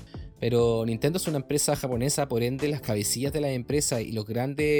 eh, las grandes íconos de la empresa, como por ejemplo el creador de Mario Bros. que... ¿Cómo se llama este viejo? Uy, se me acaba de olvidar, weón. Acabo de tener un lapsus mental en mi cabeza. Eh, Miyamoto, pues Shigeru Miyamoto. sí, Shigeru Eh, Miyamoto. Que sean japoneses, obviamente eh, es muy distinto respecto al bagaje cultural de que eso significa. Eh, entonces también hay muchas cosas que se rescatan en los videojuegos de Nintendo que son... Que, que uno puede hacer una diferenciación eh, como muy a simple vista respecto a otro tipo de juego. Quizás como a grandes rasgos también, he dicho mucho esa wea, grandes rasgos ahora. Eh, uno podría asociar fácilmente como que Nintendo tuve- tiene una lógica o un tono más infantil que el resto de las compañías, ¿cierto? Claro, es como más familiar. Y se pudiera decir de esa manera, yo no, no me, no me quedaría con solamente con esa mm, con esa forma de entenderlo. eh, porque me parece que ponte tú hay hartas cosas, hay, hay hartos elementos que se pudieran que pudieran confluir entre Nintendo y por ejemplo lo que vamos a hablar a continuación en la sección de, de que se viene más adelante con, con Miyazaki, ¿cachai? De Estudio Ghibli. Sí. Hay varias cosas que son bien. que- ele- elementos que se, que se rescatan que son bien distintivos, por ende, de la cultura japonesa. la- esta relación con lo natural y como una relación de, de casi como vivir en armonía con la naturaleza también eh, es una parte de quizás no tan del Japón actual pero sí, Sí. eh, es, es una parte bien importante de su cultura y de la historia de- también de su cultura La armonía, claro, como tú decís, como concepto, está súper presente en juegos como Super Mario o The Legend of Zelda u otras u otras franquicias que son más nuevas, como Animal Crossing, por ejemplo, que ese juego eh, es un juego de Nintendo, ¿cachai? Si, Sí, si tú lo ves, vas a cachar el tiro, ya, esto, esto es Nintendo por esto y esto y esto. claro ahí no Eh. existe un conflicto nada po, en ese juego Oye, eh, yo te, te, mm, como solamente para agregar un- otro foco a lo que estábamos conversando, eh, me interesaba como también eh, contar un poco de, de- de- de Nintendo, de, lo que significa para mí Nintendo a través de, una discusión que no sé si nosotros la hemos tenido, pero yo creo que tú en- en, eh, es imposible que no la hayas escuchado antes, esta idea de, que cuando uno se quiere aproximar a esta industria siendo niño, ¿qué es mejor? Como, ¿qué, qué es mejor que juegue un niño? ¿Algo que tenga relación con Nintendo o que derechamente eh, juegue Call of Duty a matar eh, autos, personas, qué sé yo? O juegos de otra, de otra índole, porque yo eso me lo he preguntado varias veces eh, y no tengo una respuesta en realidad. No sé si hay una respuesta en, en realidad. Pero a mí me pasa que obviamente por ser yo tengo muy presente mi experiencia con Nintendo yo siendo niño, ¿cachai? En el sentido de que yo llegué a jugar juegos como que, que tenían una violencia más eh, explícita ya muy de grande, ya como yo te diría 13, 14 años. Básicamente en toda mi infancia yo jugué Donkey Kong, Mario Bros, eh, Zelda, ¿cachai? Me, me- mi, mi- mi primer el lazo que formé con esta industria lo hice a través de Nintendo. ¿Cachai? Y siempre que me, me topo con esta pregunta, cuando lo hablo con alguien eh, que tiene una idea general, yo me he encontrado muchas personas que tienen una idea preconcebida de videojuegos que, que es matar, matar, matar, eh, y como la clásica imagen del cabro chico que está encerrado en su pieza y es la peor persona y no socializa con nadie. y esa es una imagen que yo considero que todavía está muy metida en la gente que no Sí. conoce este medio. Y siempre tengo también esta, esta, est- tengo esta apertura a esta discusión porque no fue mi caso, pues, ¿cachai? Pero al mismo tiempo yo sé que mi experiencia, mi realidad no genera la realidad del resto. Entonces, eh, no sé qué te pasa a ti con ese, con ese tema de, de- de cuánto puede influenciar el contenido de, de un niño a través de los videojuegos, eh, ya sea en su personalidad o en su propia o en la forma de generar una experiencia. ¿Qué te pasa a ti con, con eso? Yo siento que Nintendo claramente igual tiene ese tema en mente y no todos sus juegos, pero sí la mayoría están enfocados en este, en este público objetivo que son niños pequeños, po, y eso también se vio reflejado en, en el, todo el tema de marketing que hicieron cuando salió la Wii, en donde te presentaban esta consola que sí está eh, hecha para niños, para que además de que jugar, también hubiera como cierto movimiento, cierta como eh, acción física, eh, también involucrada a toda la familia, que tú podías pasarle a la, a la abuela, al, papá y a la hermana, y todos podían eh, jugar y pasarlo bien sin la esta tener como un conocimiento previo y podían compartir esta experiencia, ¿cachai? Entonces yo creo que de todas formas Nintendo es el lugar en donde por lo menos queréis partir eh, que un niño tenga sus primeras experiencias con videojuegos de esa forma. Sí, es que vi- visualmente por lo menos eh, sí hay una diferencia entre un Zelda, por ejemplo, o, o un juego como The Witcher.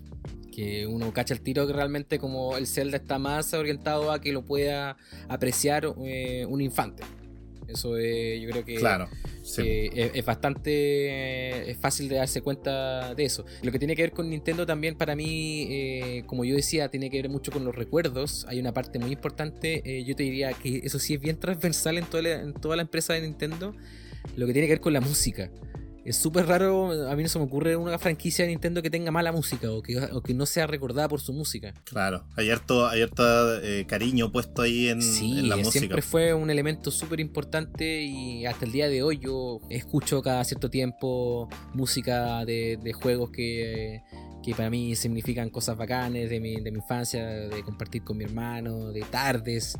A lo que voy es de que los videojuegos sí tienen este impacto, en especialmente cuando uno es niño. Eh, sí tienen un impacto tal que hace de que cuando seas mayor eh, tengas ciertos recuerdos súper patentes con, con la experiencia de la, de la industria y yo creo que ahí Nintendo en mi caso tiene mucho, mucho, mucho que decir. Claro, y Nintendo ahora lucra de esa nostalgia porque todos esos que eran niños ahora son todos adultos. Somos todos adultos. exacto. Y la- Con platita. Claro.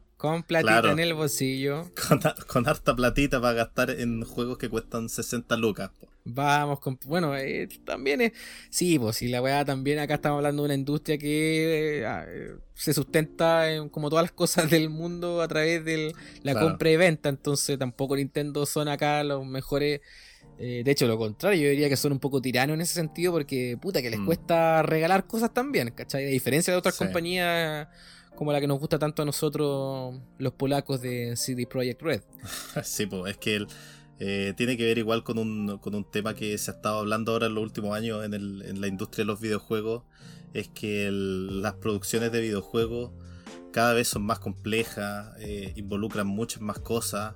Entonces, por lo mismo cuestan mucho más dinero eh, hacerlas. po. Y es un, y es un Claro. problema que porque mientras la tecnología sigue mejorando, estos juegos van a seguir siendo mucho más complejos, más elaborados. Y eh, claro, pues van a tener que encontrar un punto en donde ya no van a poder seguir incrementando el costo de los videojuegos porque nadie los va a poder pagar. Pues. Eh, yo, mira, ten- tengo este como siguiente comentario de que me... Como todas las cosas en realidad depende mucho cómo uno las aborde. Si yo, yo ves que tengo la oportunidad de estar cerca de un niño y, y de conversar con los papás como acerca de, de qué te puede producir un videojuego, yo siempre me pienso en Nintendo. ¿Cachai? Y eso es lo que me pasa a mí también. Entonces lo tengo muy relacionado de esa manera porque, como dije, como yo tuve una, muy buena experiencia, ¿cachai?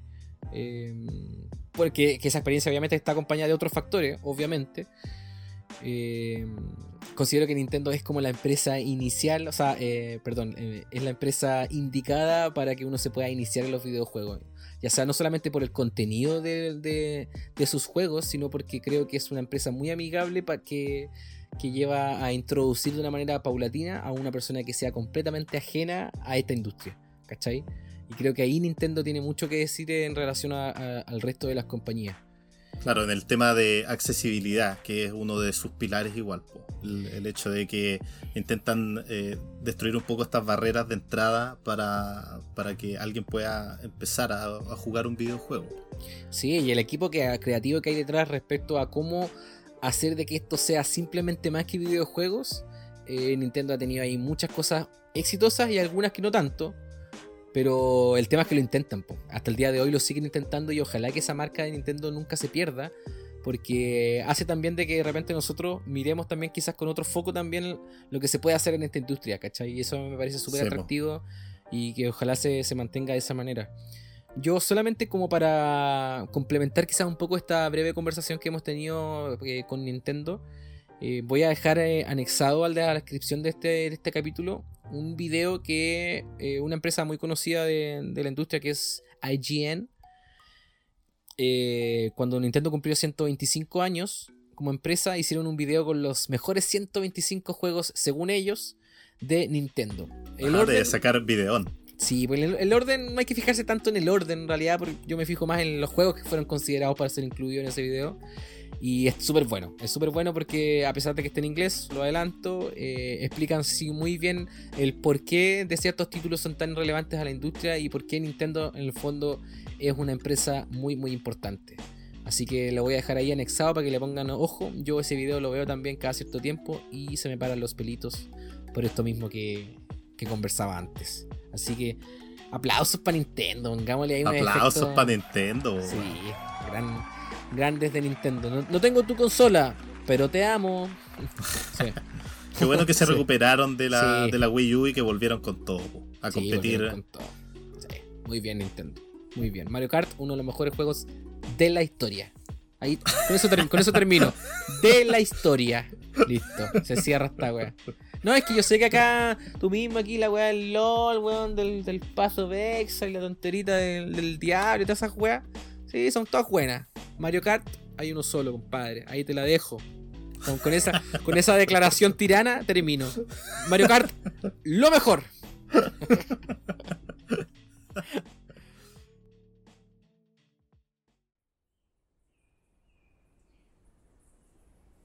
Con este hermoso sonido ambiente queremos otorgar un espacio de pausa, para pensar, para reflexionar.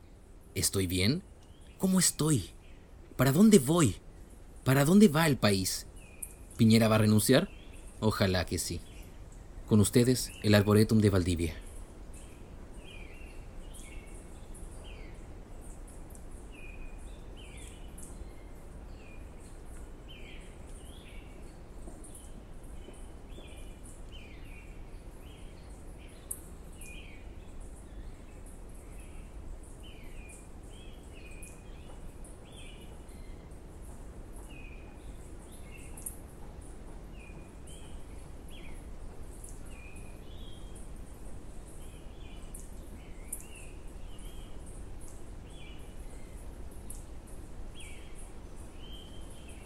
¿Era realmente el Arboretum?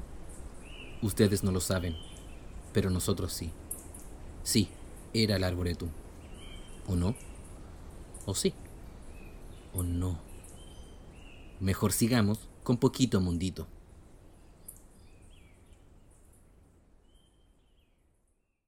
Y eso en realidad lo que te quería comentar un poco. Yo sé que no, no es de una manera muy detallada de lo que es Nintendo ni nada. No era mi intención en realidad. Solamente quería comentarte alguna- algunas cosas que me parecían eh, relevantes de, de- de mencionar. Así que de aquí de Nintendo no vamos a hablar nunca más. No, no, estás loco. sí, hay- Suficiente Nintendo. no, hay varias cosas que comentar y de seguro que va a tener una presencia Sí. importante también en, en lo que viene. Cuando hagamos la discusión de- del mejor juego de la historia, ahí volverá Nintendo, me imagino. Ya, su especial, su especial de, Su especial. de, de tres horas. Tres horas de debate. Claro. Oye, pero bueno, pasemos entonces a conversar sobre lo que mm, tú nos querías conversar. Tú dijiste, este es el tema de hoy.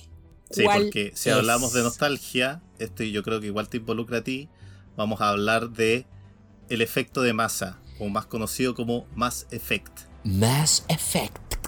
¿Qué es Claro. Mass Effect? Mass Effect es la, la aventura del comandante Shepard. El comandante Shepard en realidad podía ser un hombre o una mujer, que es uno de los factores igual bien interesantes del juego. Tú, tú- tu comandante Shepard era el comandante Era el pe- Shepard el pelado. Default. El peladito. El sí, pelado, el sí, el mío igual. El, que- el que salió todo el material promocional. po. ¿Cómo se Pero llamaba él? El, el comandante Shepard, Sí. creo que no sé. Tenía un primer nombre. Sí, pues sí tenía un primer nombre, pues weón, como. O le decían Shepard nomás. Le decían solamente Shepard porque tú igual le podías poner otro, otro no- un nombre. po. Entonces el, el apellido era el, el elemento común.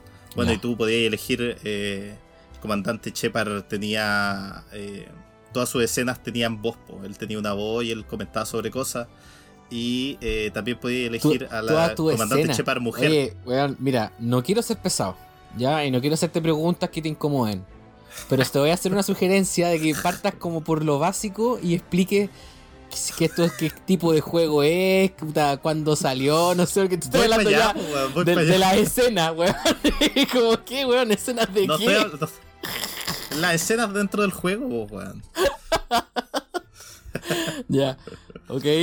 Solamente quería hacer el hincapié en que podía ser un hombre el protagonista Ajá. o una mujer, po, Que también tenía voz y todo. Ah, o sea, ¿y si yo no me identifico con ninguno de esos dos? Si yo soy un no binario, ¿puedo jugar? Oh, ahí, ahí yo creo que BioWare hubiera tenido que incluir un personaje no binario para que esta, esta gente igual se sienta identificada, aunque la gracia de ser no binario es que no se identifican con nada, así que Chucha, la wea.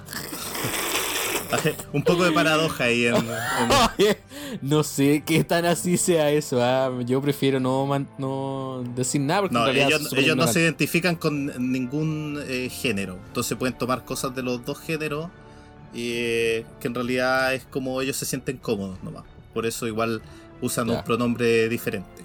Ya, Ah, pero eso es ok. otro, otro tema. Ya.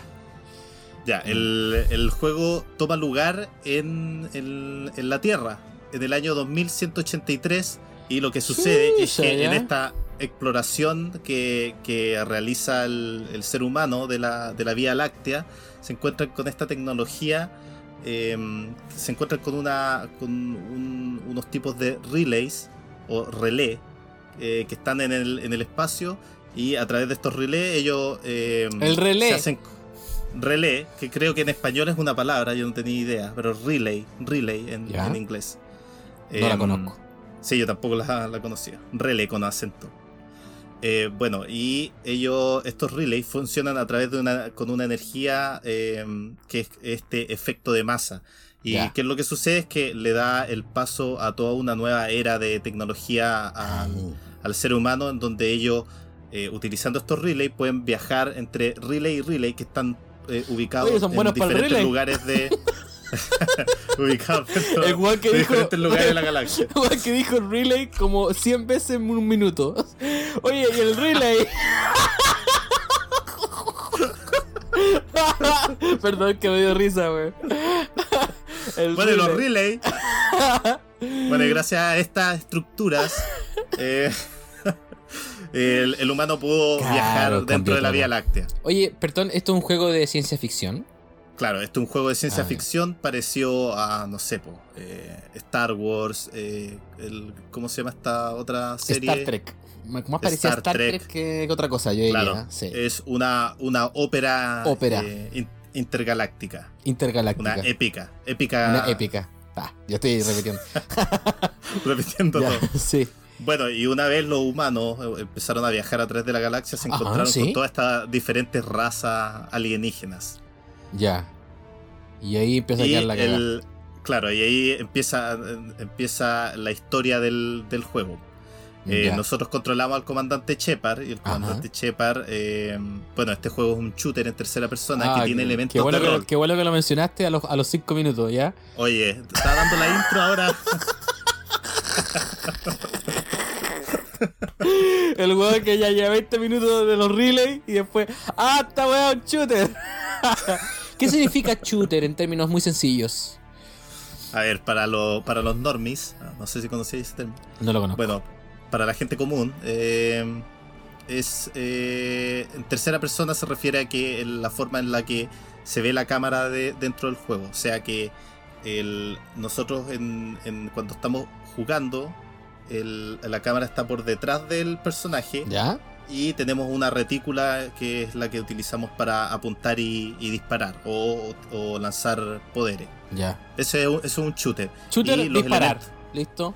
y los, el- los elementos de rol del juego es que tú puedes, tu personaje sube de nivel y al subir de nivel eh, hay diferentes Sí. tipos de, de opciones que tú puedes tomar para eh, incrementar el poder de tu personaje o, o darle diferentes habilidades y ese tipo de cosas. Sí. Yo concuerdo con lo que estáis diciendo. Sí, o sea, un Eh, shooter con, es un claro. role-playing game a través del shooter. Sí, po. y el- los shooters, si bien eh, son más, más conocidos por, por el gameplay, o sea, por el hecho de solamente jugarlo, la historia no es tan importante. Aquí, eh, como también es un juego de rol, la historia juega un, un rol súper importante dentro Sí. por- de estos juegos porque el Mass Effect se dividió desde, desde que se creó el primero, estaba pensado para hacer una trilogía. Entonces, la historia del. Sí, porque del juego hasta ahora, hasta ahora no de dicho cuántos juegos son. bueno, son tres, po. son tres juegos. Ya. Que salieron, el primer Mass Effect salió el 2010, Ya. eh, después el, el- No, perdón, el primero fue el 2007, 2007, el segundo fue sí. el 2010 y el tercero, con el que culmina la- esta trilogía, fue el 2012. Ya. Buena trilogía. Eh, uno de los aspectos igual eh, que son bien interesantes del juego, que se revolucionó un poco en, en términos de, la, de los diálogos entre personajes y las decisiones que tú tomabas dentro del, dentro del juego. Pues, supongamos Ya. ¿Cómo decisiones? decisiones eh, dentro del contexto de la historia. O sea, tus decisiones impactaban eh, profundamente la historia que, que ocurría dentro del juego y que además aquí le dieron otro nivel más de, de importancia porque esas decisiones que tú podías tomar en el primer juego también tenían incidencia dentro del segundo Buena. y finalmente en el, en el tercero. pues. Entonces, tu- la experiencia de un jugador podía ser bien diferente a la que tenía otro, si, dependiendo de las elecciones que tomaban dentro del juego. Por ponerte Oye, un ejemplo, ¿Sí? el- hay una secuencia en, en el primer juego en donde te dan el, eh, Shepard se ve con la disyuntiva de que tiene que eh, elegir ayudar a dos personajes diferentes. Claro. Y el que, y el que tú no ayudas, eh, caga. Te muere. mata. Y Claro, el que no ayudas muere. Muere y Oye, no pero es sin de- spoilers. Sin spoilers. no es parte de ninguno de los próximos juegos. po. En cambio, Oh, podía claro. ser muy diferente la, la- la historia si tú elegías al otro personaje. Sí, yo cuando jugué me acuerdo que se me murió uno de mis personajes a través de las decisiones que yo iba tomando y tú te, re- te burlaste de mí, weón. Sí, te burlaste harto rato, así como, pero ¿cómo mataste a no sé quién? Y la weá, bueno, weón, si hay que tomar decisiones en el juego, pues weón. Y las decisiones son así, son duras.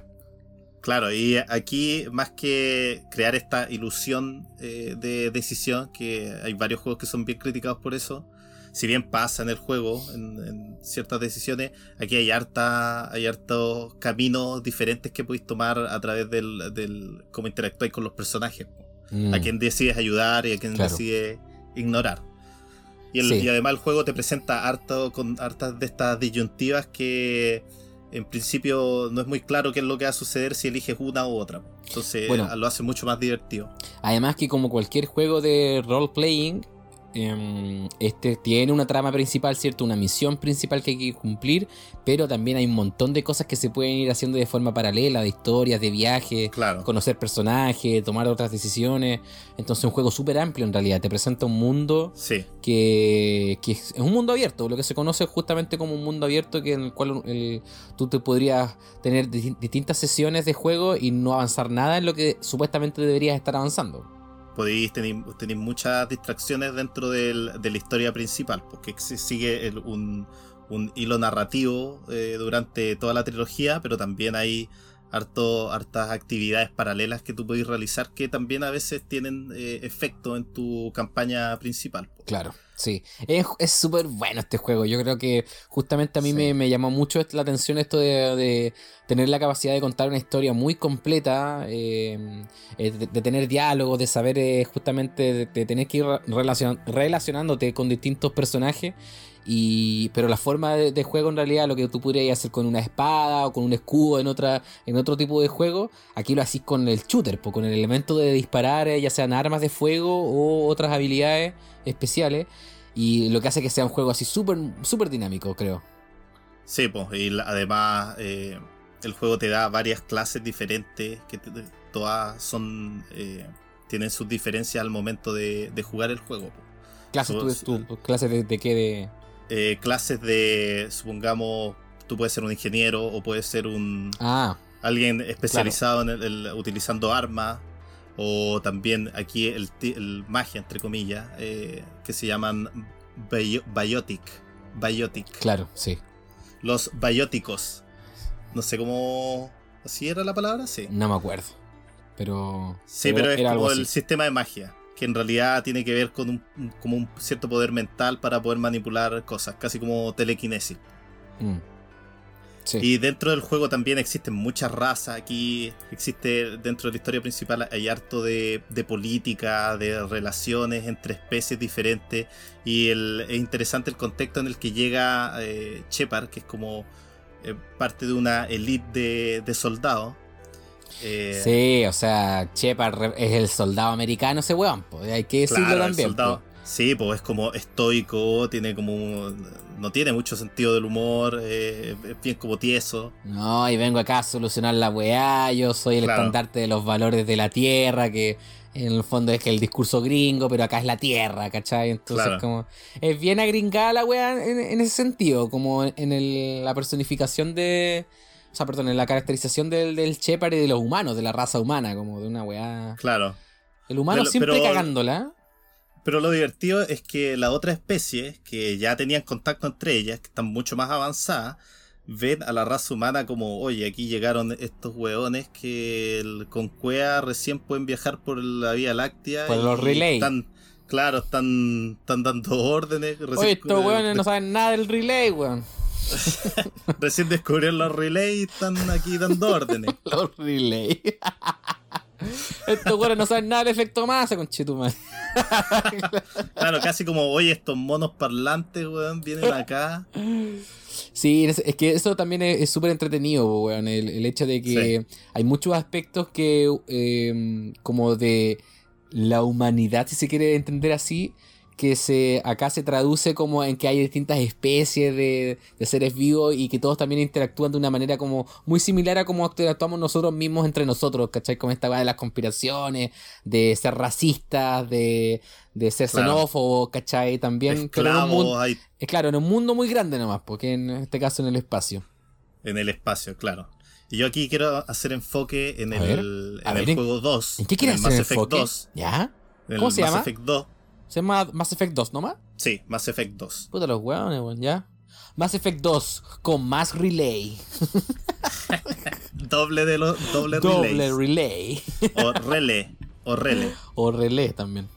¿Ya? Relé. Eh, porque aquí, eh, en términos de producción, eh, llamó Ajá. mucho la atención en su momento. ¿A- porque, quién? con- porque el, a la ¿A industria, quién, en realidad. ¿A quién le llamó tanto la atención, Carlos? A ver, cuéntalo. a la industria y a los críticos. Porque eh, en, en términos de producción hubo aquí harta plata en términos de darle vida a estos personajes. Supongamos el, el comandante David Anderson, que una Ya. persona con la que tú interactúas harto, eh, le dio voz Kid Davis. ¿Conocía a Kid Davis? Negro. No, me, me suena. Chucha. Bueno, ¿Qué es David actor. negro? En negro. Negro viejo. Es bien conocido. O Seth Green que le, le dio la voz a Joker. Adam Baldwin también. Adam Baldwin. Adam Baldwin. Sí. De, lo- de los hermanos Baldwin. Sí, de los hermanos Baldwin. Mira, weón. Mira. Buena, pero. Carrie Ann Moss. Carrie Ann Moss. Ya. Trinity. ah, También. ¿en serio? eh, Mira. eh, Martin Chin. Martin Papá de Martin Chin. de- Gran, de- gran palpepo, weón. Sí, pues él se mandó el, el tremendo Sí. papel ahí dándole la vida al, al hombre ilusorio. Sí. Sí, sí, sí, sí, me acuerdo, me acuerdo. Así que en ese sentido fue bien interesante ver cómo estos actores de renombre fueron parte también de este proyecto que sobre todo en este juego, en el 2, se enfocó harto en la historia de los personajes y Sí. tu interacción que tenías con ellos. Aquí es donde la tripulación fue más grande porque tú igual dentro del juego la mayoría del... No la mayoría del juego, sino que uno de los lugares que frecuentas harto es tu nave, tu nave propia con la que Obvio. recorres el universo, que Claro. es el Normandy. Sí, gran nave. N9, ¿o Claro. ¿no? ¿N9 era? ¿O nada que ver? No. N7, que es el símbolo chucha. del, del. Ah, chucha, me equivoqué, weón. Me faltaron unos relays. Te faltaron unos relay ahí, parece Pablito. El mono todavía no conoce el relay. Ya. ¿Qué pasó? ¿Qué pasó? No, estaba viendo que es lo que tenía notado. Nada que ver la wea. No, tú hiciste la tarea, claramente. Yo, Yo hice la tarea, Yo estoy aquí echado para atrás hablando de Nintendo. Si no, Nintendo es bueno.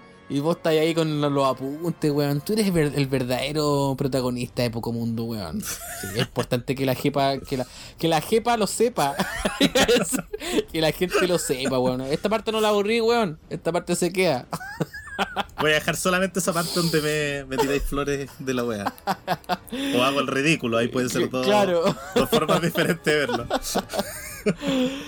Ya, eh, Oye, pero eh, yo aquí te quería hacer una pregunta. ¿Quién era tu favorito yo- de la es que yo te quiero hacer una pregunta a ti, weón. Te quiero hacer una pregunta a ti. Ya, a ver qué pregunta. No, no, mira, voy a responder tu pregunta. ¿Cuál era mi personaje favorito de la tripulación? Sí, que los tengo aquí anotados para, no para sé, nombrártelos, pues, weón. no, no sé si eh, si te explicaste esta parte, pero claro, a, gru- a grueso modo, eh, Ah, tú eres un, parte, pues, eres un comandante, tienes una nave y tienes una tripulación. Y hay veces que la tripulación tú tienes que ir reclutando personas, personajes, ¿cierto? O se te van Sí. muriendo como tú lo, lo explicaste antes también. Claro, y Eh, aquí el- lo terrible de que se te vayan muriendo es que a lo largo del juego tú igual eh, tenés el tiempo de ir conociendo a estos personajes y la mayoría de ellos tienen historias de fondo en donde Sí, hay oportunidades donde tú tenés que ayudarlos, te involucráis con ellos, incluso, Y- y te eh, incluso- existen incluso existen las opciones de tú poder involucrar, eh, ¿cómo es la palabra? Amorosamente. Sexualmente. Con- sexualmente. Sí. Sexualmente con, No, o con sea, amorosamente también, pero eh, sexualmente. Hay sexualidad en este juego. Sí, hay hubo controversia decirlo. ahí, ¿ah? en, que en el 3 eh, Es que fue la mí- primera vez que ellos dejaron que tu, tu Shepard podía tener relaciones con personas del mismo sexo, o personas, entre Oye, comillas, yo no tengo problema con, con el tema de las personas con el mismo sexo, el mismo género. No, no tengo problema con eso, pero ya cuando empiezan a hacer con, con, con alienígenas, amigo, yo creo que ahí ya se pone rara la weá. Porque Era, era limitado, no era con, Yo- los, con los más yo- deformes, era yo- con los más sé- humanoides. yo sé que yo mismo dije esto de que, claro, este, la relación con la- los otros seres del universo es muy parecida a la que tenemos entre nosotros mismos, con el racismo y eso. Pero ya la tonterita de la sexualidad con los, con los otros bichos, amigo, mm, no sé si estaba muy bien esa parte. Liar-. Liara Tizoni, ¿te suena? Liara es mi personaje favorito. Me Y producía el, el cosas. personaje que tú, claro, que tú conociste harto igual en profundidad. La conocí mucho. Mucho más de lo que yo pensé que llegaba, iba a llegar a conocerla. Pero me gustaba ese personaje porque en realidad tenía una relación bacán. O yo hice que tuviese una relación así como narrativamente hablando, muy, muy completa, muy entretenida y muy interesante con el personaje principal que uno maneja. Entonces me acuerdo mucho de ese personaje. Si tú me preguntáis cuál de la tripulación era como de mis favoritos, estaba ella. Eh, había. Te, te leo los nombres de los, del- Es que de los personajes. ¿Ya? ¿Ya? Mira, Kazumi Goto, No que te apuesto que esa no la. No, no, yo creo que ni siquiera la conociste. Ah, Porque era chuch. un, Ya. Era un DLC. Ah, ok.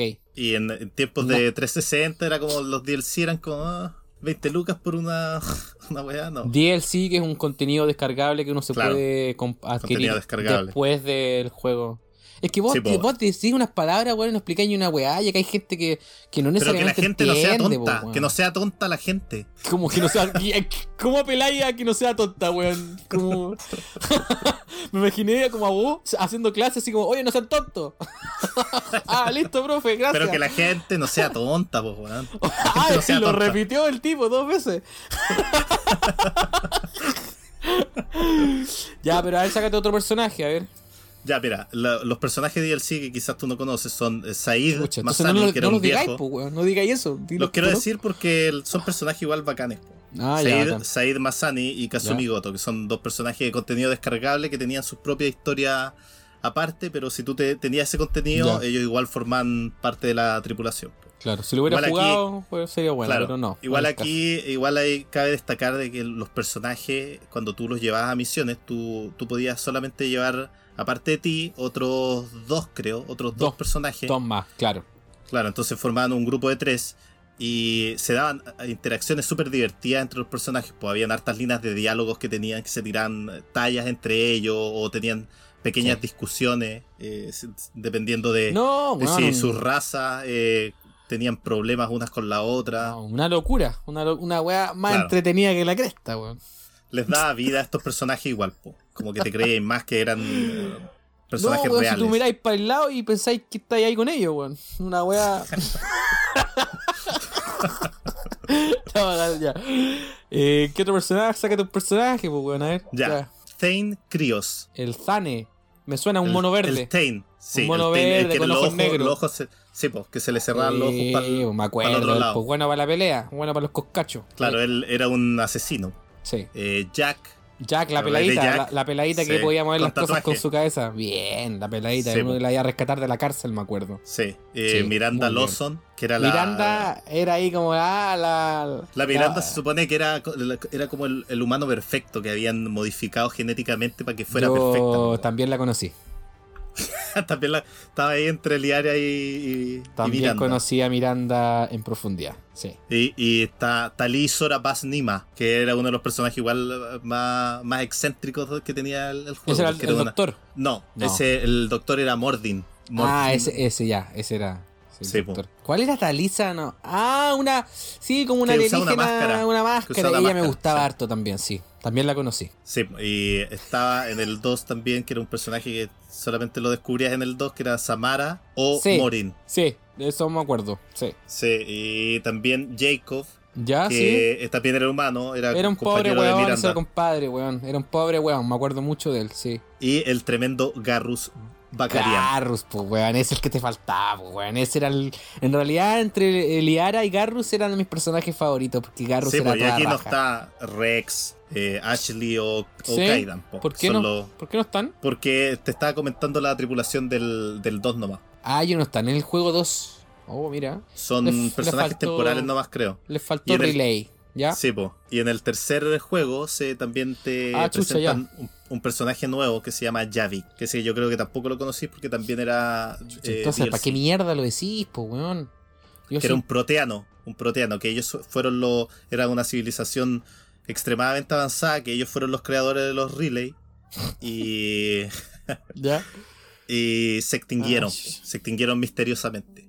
Ya. Sí, no contéis la weá, pues weón. Si alguien quiere jugar el efecto masa, weón. Tú estás contando todas las weás, pues Carlos. No he contado nada, no he contado nada de la historia del, del Ya. juego. Ya. Sí, porque esto es, eh, es casi como una película. Aquí la historia eh, eh, contribuye en gran parte al, a disfrutar este juego. Sí, es un juego súper entretenido porque lo que yo te decía antes, esto de que, claro, hay una historia, tú te actúas con personajes y hay hartos momentos, uno puede pasar harto rato leyendo o escuchando cosas.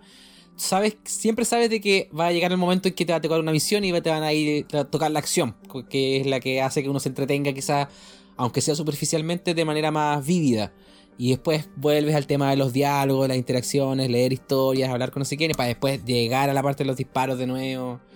Es, es- en ese Claro. sentido es bien entretenido este- esta trilogía. Yo también la, la tengo, me la compré para la Xbox 360, la tengo ahí guardadita. Me gustaría mucho que, que poder jugarla prontamente de nuevo. A menos que no sé, pues que salga algo nuevo. ¿O no?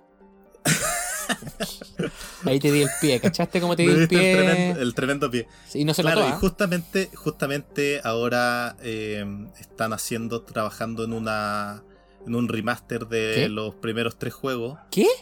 ¿Me Y va a venir, No. va a venir con, con Me todos los personajes que, que te Me perdiste. está de weando. Vaya a Me poder conocer más a fondo a, a Kazumi, a Kazumi Goto. Oye, weón, lo que yo más quería conocer a Kazumi, ahora lo voy a poder hacer. Tú me estás diciendo Va. una remasterización de esta saga. Y vaya- vamos a poder revivir todos esos, esos momentos épicos que ha tenido el juego, como la misión suicida. Y bueno, un sinfín de, de, de partes épicas que tenía el juego. Estoy impresionado con esa noticia, no me lo esperaba. No, no pensaba que una vez que grabemos este capítulo te ibas a sacar tremendo notición. Vamos a, a ver de nuevo una, una saga de Mass, de Mass Effect con mucho más relay. Eh, Mucho más relay. Doble, triple relay. Triple relay. No, aquí los, todos los relays están en 4K, coche tu padre. Con Aquí mayor te- detalle, más que nunca. Con mayor detalle. Eh, y, y más encima, ¿cómo te iba a decir? Eh, y, y uno va a poder experimentar ahí también eh, eh, íntimamente de, de mayor forma, ¿cierto? Esa parte igual era importante Claro, en el juego. Sí.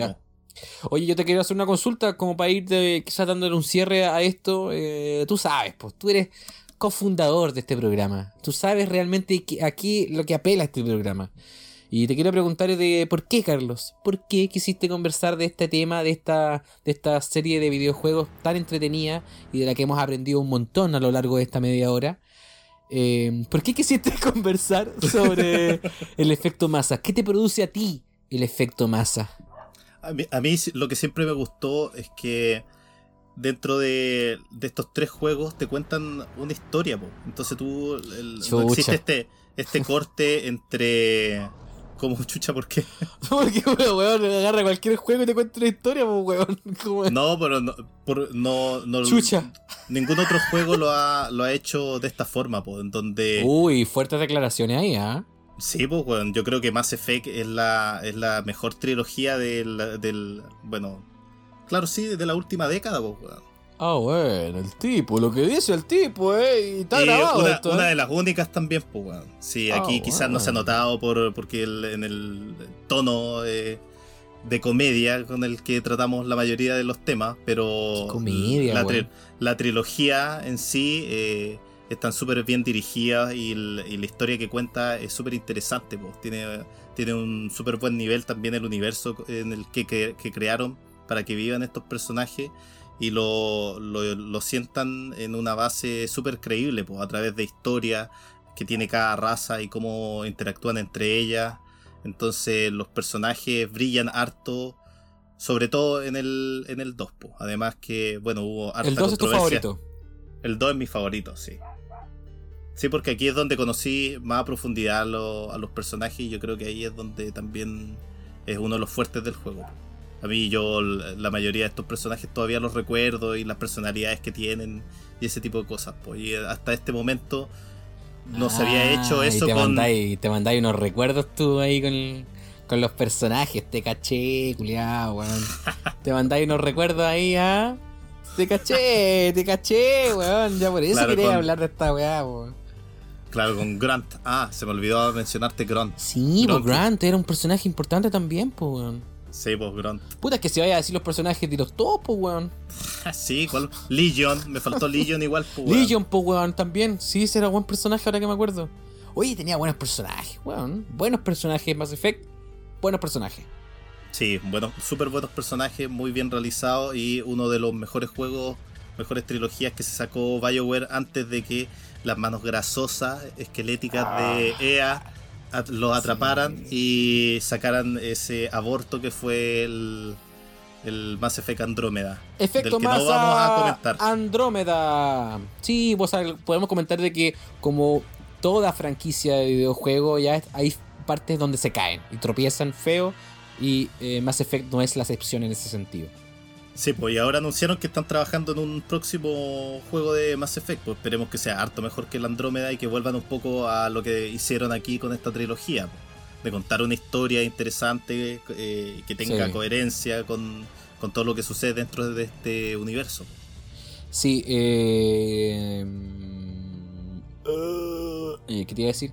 No, no, iba a decir que sí. En realidad Mass Effect es una gran franquicia de videojuegos. Si es que llegaran a anunciar prontamente una nueva entrega, va a ser una gran noticia porque yo incluso también, pues como te decía, también me gusta mucho el juego.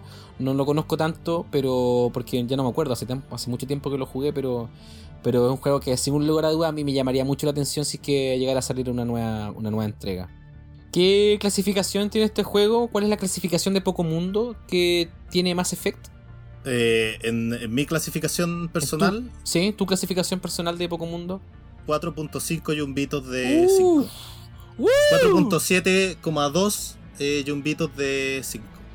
¿Cómo? Te subí un poco. 4,7,2. Te mandaste Sí, dos comas ahí. Sus dos comas. Aquí en Sí, Poco Mundo tenemos varios dos, decimales. tres, Tiene- cuatro comas. Sí, tenemos un, un sistema de números diferente. Entonces queda Mass Effect con 4,7,2. Te mandaste Claro. un, un osantón ahí. Deberíamos tener una fanfarria como cada vez que sea como de más arriba de 4 con 4,5. Una fanfarria Sí, como especial. una fanfarria especial. Sí, le vamos a poner Buenísimo. entonces 5 sandón de 5. 5 osantón de 5. 5,5.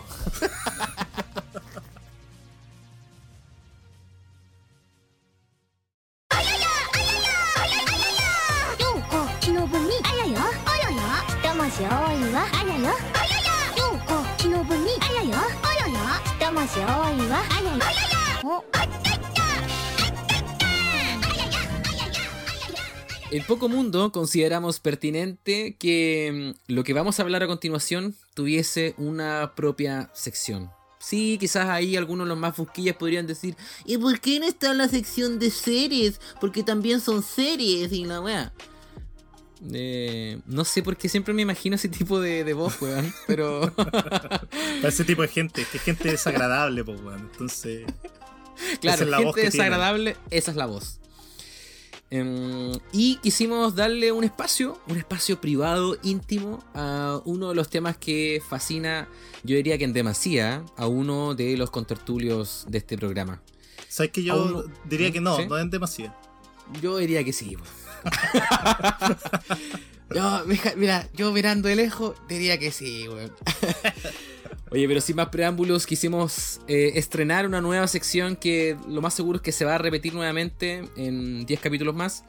La nueva sección de anime con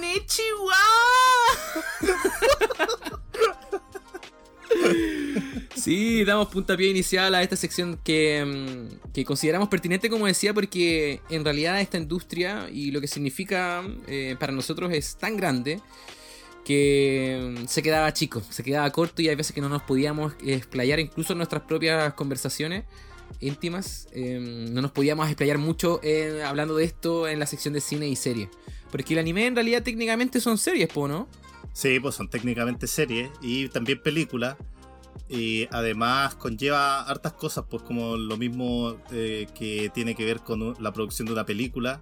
Aquí también el anime deriva del manga y es toda una, una industria que funciona en, en Japón y ahora más recientemente también en Corea y en, en China. Sí, pues, a ver. Eh, creo que el segundo capítulo fue que hablamos un poco y nos estremecimos con una noticia eh, sobre lo que estaba ocurriendo en China. No sé Claro. qué otro capítulo pasó de que te quisiste hablar de monitos chinos también. Claro, hablamos como- Made in Abyss.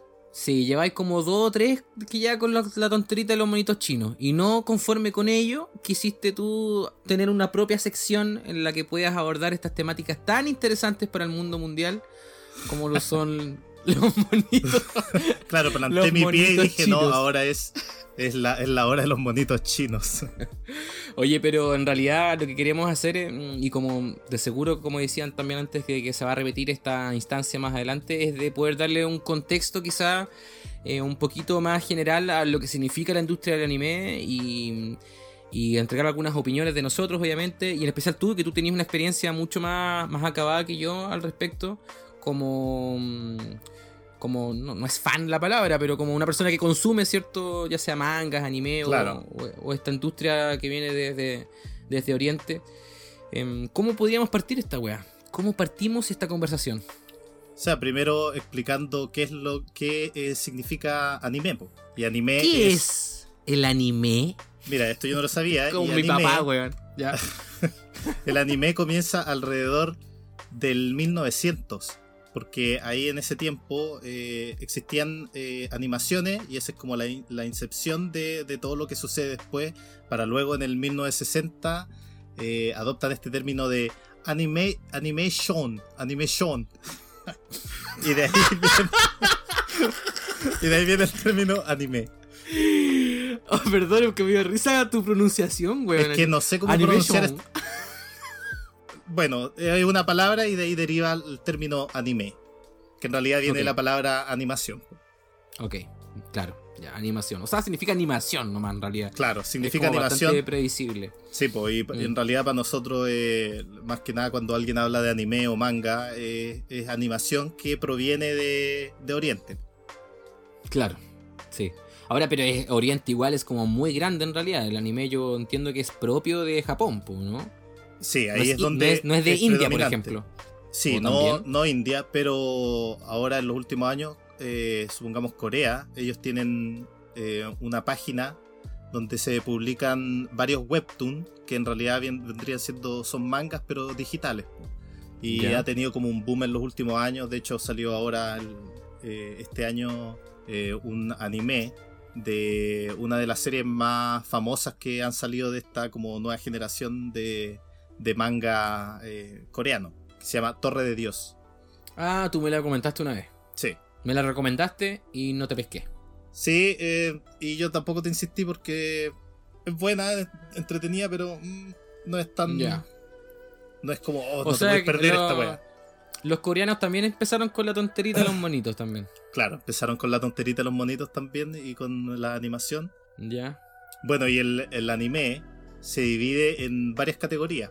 Y estas categorías están eh, separadas de una forma sociodemográfica. Puede ser a través, a través de eh, rangos etarios, Ajá. que después te, lo- te los voy a comentar. O también están algunos mangas son específicamente para empleados o amas de casa o estudiantes. Ese tipo de divisiones así de específicas Oh, existen. weón. ¿Qué, anime o, o qué anime es como podría ser como para ama de casa? Nunca he escuchado esa wea. Hay, pero yo en realidad no. a mí me gusta harto el anime, pero yo no consumo todas las los tipos y categorías de. Pero de ¿cachai anime alguno famoso?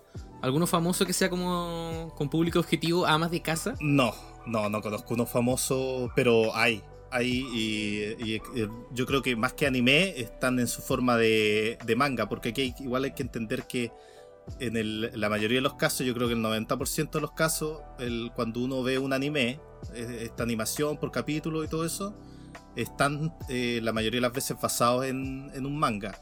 Que el- Claro. el, manga es un, es un, un cómics en realidad. Eh, ¿Se dice cómics o cómic? Nunca he cachado eso. Cómic. Con C al final. Ah. Pero si Ah, le agregáis una S, ahí ya suena como, Como, poco como si pero si tengo varios cómics, si tengo varios cómics, ahí sí. Estos son mis cómics.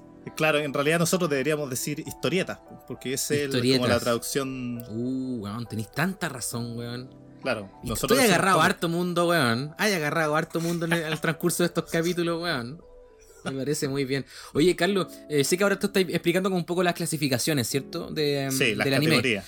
¿Te, te puedo llevar un poquito antes cuando tú estás hablando como de los orígenes? Porque tengo una duda que se me acaba de ocurrir en realidad. Sí. Eh, con el tema de qué tan cierto es este mito, que no sé si tú has cachado eso alguna vez, de que supuestamente como que em, a, a distintos japoneses em, que dibujantes, ¿cierto? Le llamaba mucho la atención lo que hacía Disney. Como Ah, y, sí. y que Disney había tenido como un impacto así bien potente en, en esa industria en Japón.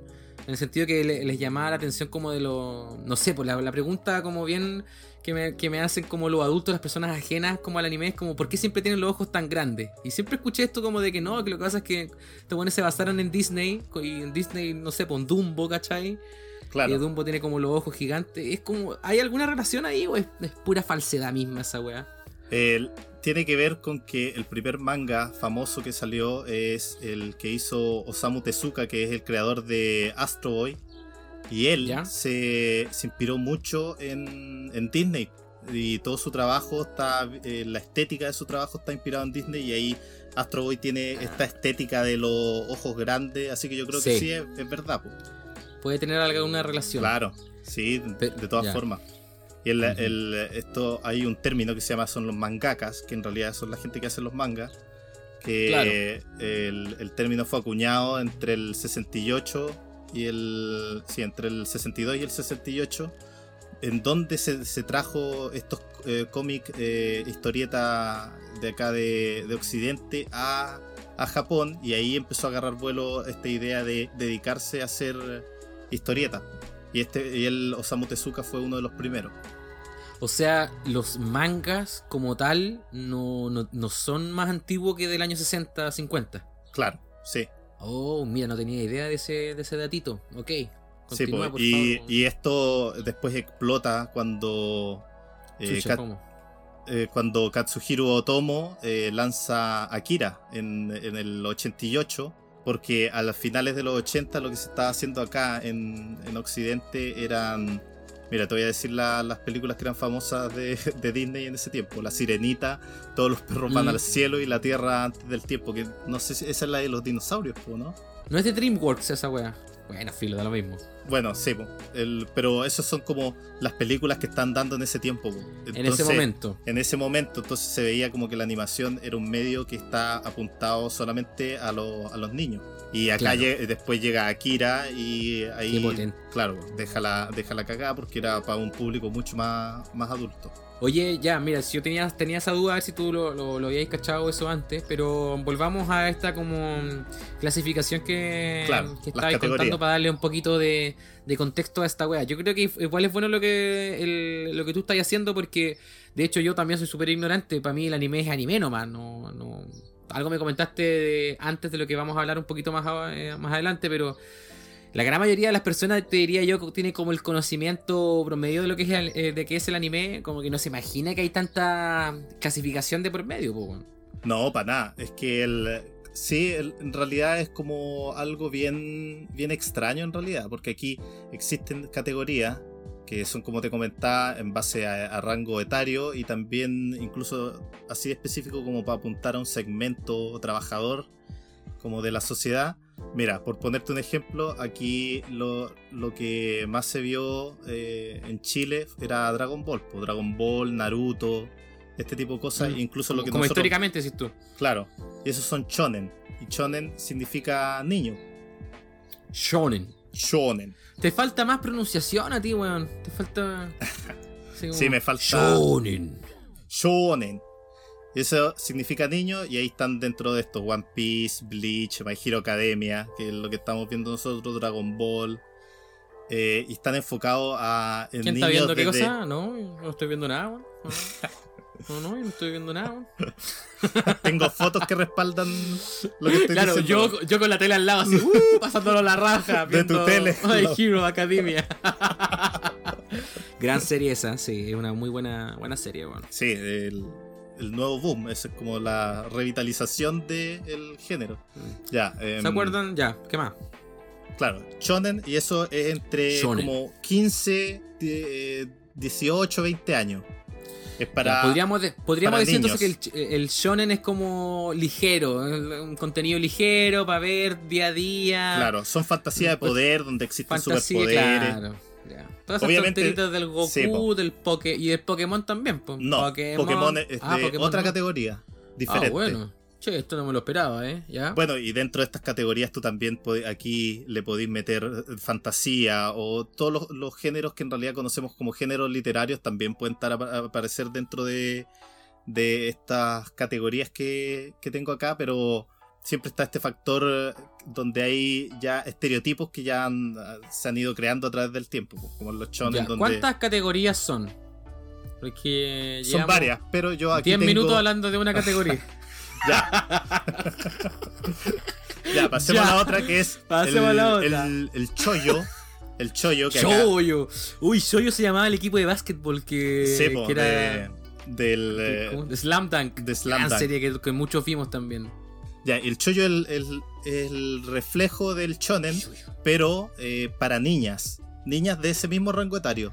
Ah, ya. Entonces, o sea que en supongamos, Japón hay monitos para niños y monitas para niñas. Linda Claro, la weá. Sí, el- Linda la aquí weá. es una weá donde Están hay mucho machismo. Mucho machismo. Sí, así estoy viendo. Y Ya. está entre ejemplos que acá igual se transmitieron aquí en Chile. Sakura Card Captor, Sailor Moon. Yo la vi, también la vi. Sí, no, no, no la vi, no, Sailor Moon no la vi. Pero Sa- Sakura sí la vi, weón. Sakura Card Captor.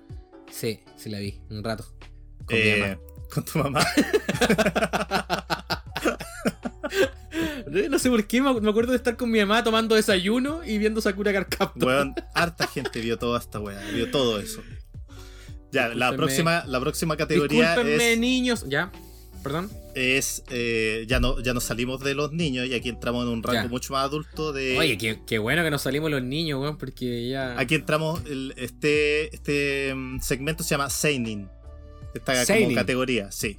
Aquí entran series, series como Akira, eh, Berserk, One Punch Man, que toca temas más complejos y además tiene violencia. y- Pero qué tema complejo toca One Punch Man, weón. O sea, en general, en tiene esa general como weá. categoría, pero el- el- más que nada es que son eh, trata temas que no son apropiados para menores de edad, ¿cachai? Ya. ¿Por los temas o por lo que se ve? Porque por tu One Punch Man es harto más sangriento que, que un shonen. Por, Sí, po. entonces, ¿Es por eso? es o- por eso, es por eso, porque hay violencia Ya. gráfica. Cabeza siendo destrozada, ojos volando, ¿cachai? Eso es, es más inapropiado para niños. Y Claro. El- la contraposición también es Yosei, que significa mujer adulta. Y eh, el, el Ay, yos- toda la weá la dividen entre hombres y mujeres, weón. Sí, y el, el, el Yosei, yo ni siquiera quise anotar esas weas, pero trata como eh, problemas que lidian las mujeres al momento de crecer. Y el- la Chucha. mayoría de los que vi, que yo no cachaba ninguno, yo no he visto ninguna serie de esta categoría, Ya. son como problemas de amor o eh, problemas O como de, o de de- viejos cerdos manoseándola en el tren. No, no, no, esa es otra categoría. Ajá, pero eso también les pasa a las mujeres mientras crecen, pues, weón. Igual podría ser. Oye, entonces, así muy en resumen, lle- llevamos Shonen. Shogun. Shonen, perdón. Shonen significa niño. Shoyo. Claro, Choyo significa niña, Seinin, adulto, hombre adulto. Shoyo. Y Yosei, mujer adulta. Y el último es Kodomo. Kodomo. Kodomo que significa niño. Kodomo. Kodomo. Y ahí está Kodomo. Pokémon, Beyblade, Zoids. Ah, todas esas weas son para cabros chicos. para cabros Digimon, chicos. Claro. Pokémon, Sí. Dragonmon, todas esas weas. Y aquí eh, después existen subcategorías. Que el, el- la- Chucha, amigo, ¿cuántas categorías nos va a hablar, amigo? No, estas son pocas. No, esta- estas son poquitas. Eh, es que yo encuentro que porque- las categorías es como una de las partes más interesantes que tiene también. No, sí, el- sí, pero déjame, anime, déjame solamente repetirlas porque no sé si las entendí bien. Ya, a ver. Shogun. Shonen. Ah, chucha, ¿yo por qué le digo Shogun a la weá? Los Shogun es un como título, weones- un título de Sí, un título medieval. samurai. Sí. ya, la primera. Shogun. Shonen. Después Shonen. Shoyo. Sí, Después. Shoyo. Después Shiwai. Seinin, después, ¿cuál era? Seinin. Después Joshua. No, No, Josei, cuarta- Josei. Josei. Parecido, Joshua, Josei. Y después Kodama. Kodomo. Ah, chucha. Kodomo. Kodomo que significa niño. Todas estas palabras significan en, en ese orden niño, niña, eh, eh, hombre adulto, mujer adulta y niño. Mira, antes de seguir avanzando a subgéneros, hay una artista que hace animes que es muy conocido incluso en Occidente, como lo es Hayao Miyazaki, muy conocido por sus películas como eh, El Castillo Ambulante, eh, la, historia de la historia de Shihiro, ¿cierto? La princesa, Mononoke. Mononoke, qué sé yo. ¿Se, se podría encasillar a este compadre Hayao Miyazaki con el estudio Ghibli eh, en alguna de estas clasificaciones que tocabas de dar? ¿O es como más para Kodomo? No sé, ¿o no? Sí, es como más Kodomo. Que igual, en- pero igual, también. a- igual abordan temas que un niño no los va a entender. Que el mismo Claro. niño que ve Pokémon no va a entender la profundidad de lo que se trata la princesa Mononoke, por ejemplo. Sí, pero claro, igual de repente hay violencia en las películas de estudio Y Ghibli. hay violencia, sí, sí. ¿no? Y psicológica, que es la más importante. Claro. ¿Ya? No. Mm, no sí. No sé en qué ¿Qué? categoría No, no, podría estoy- entrar.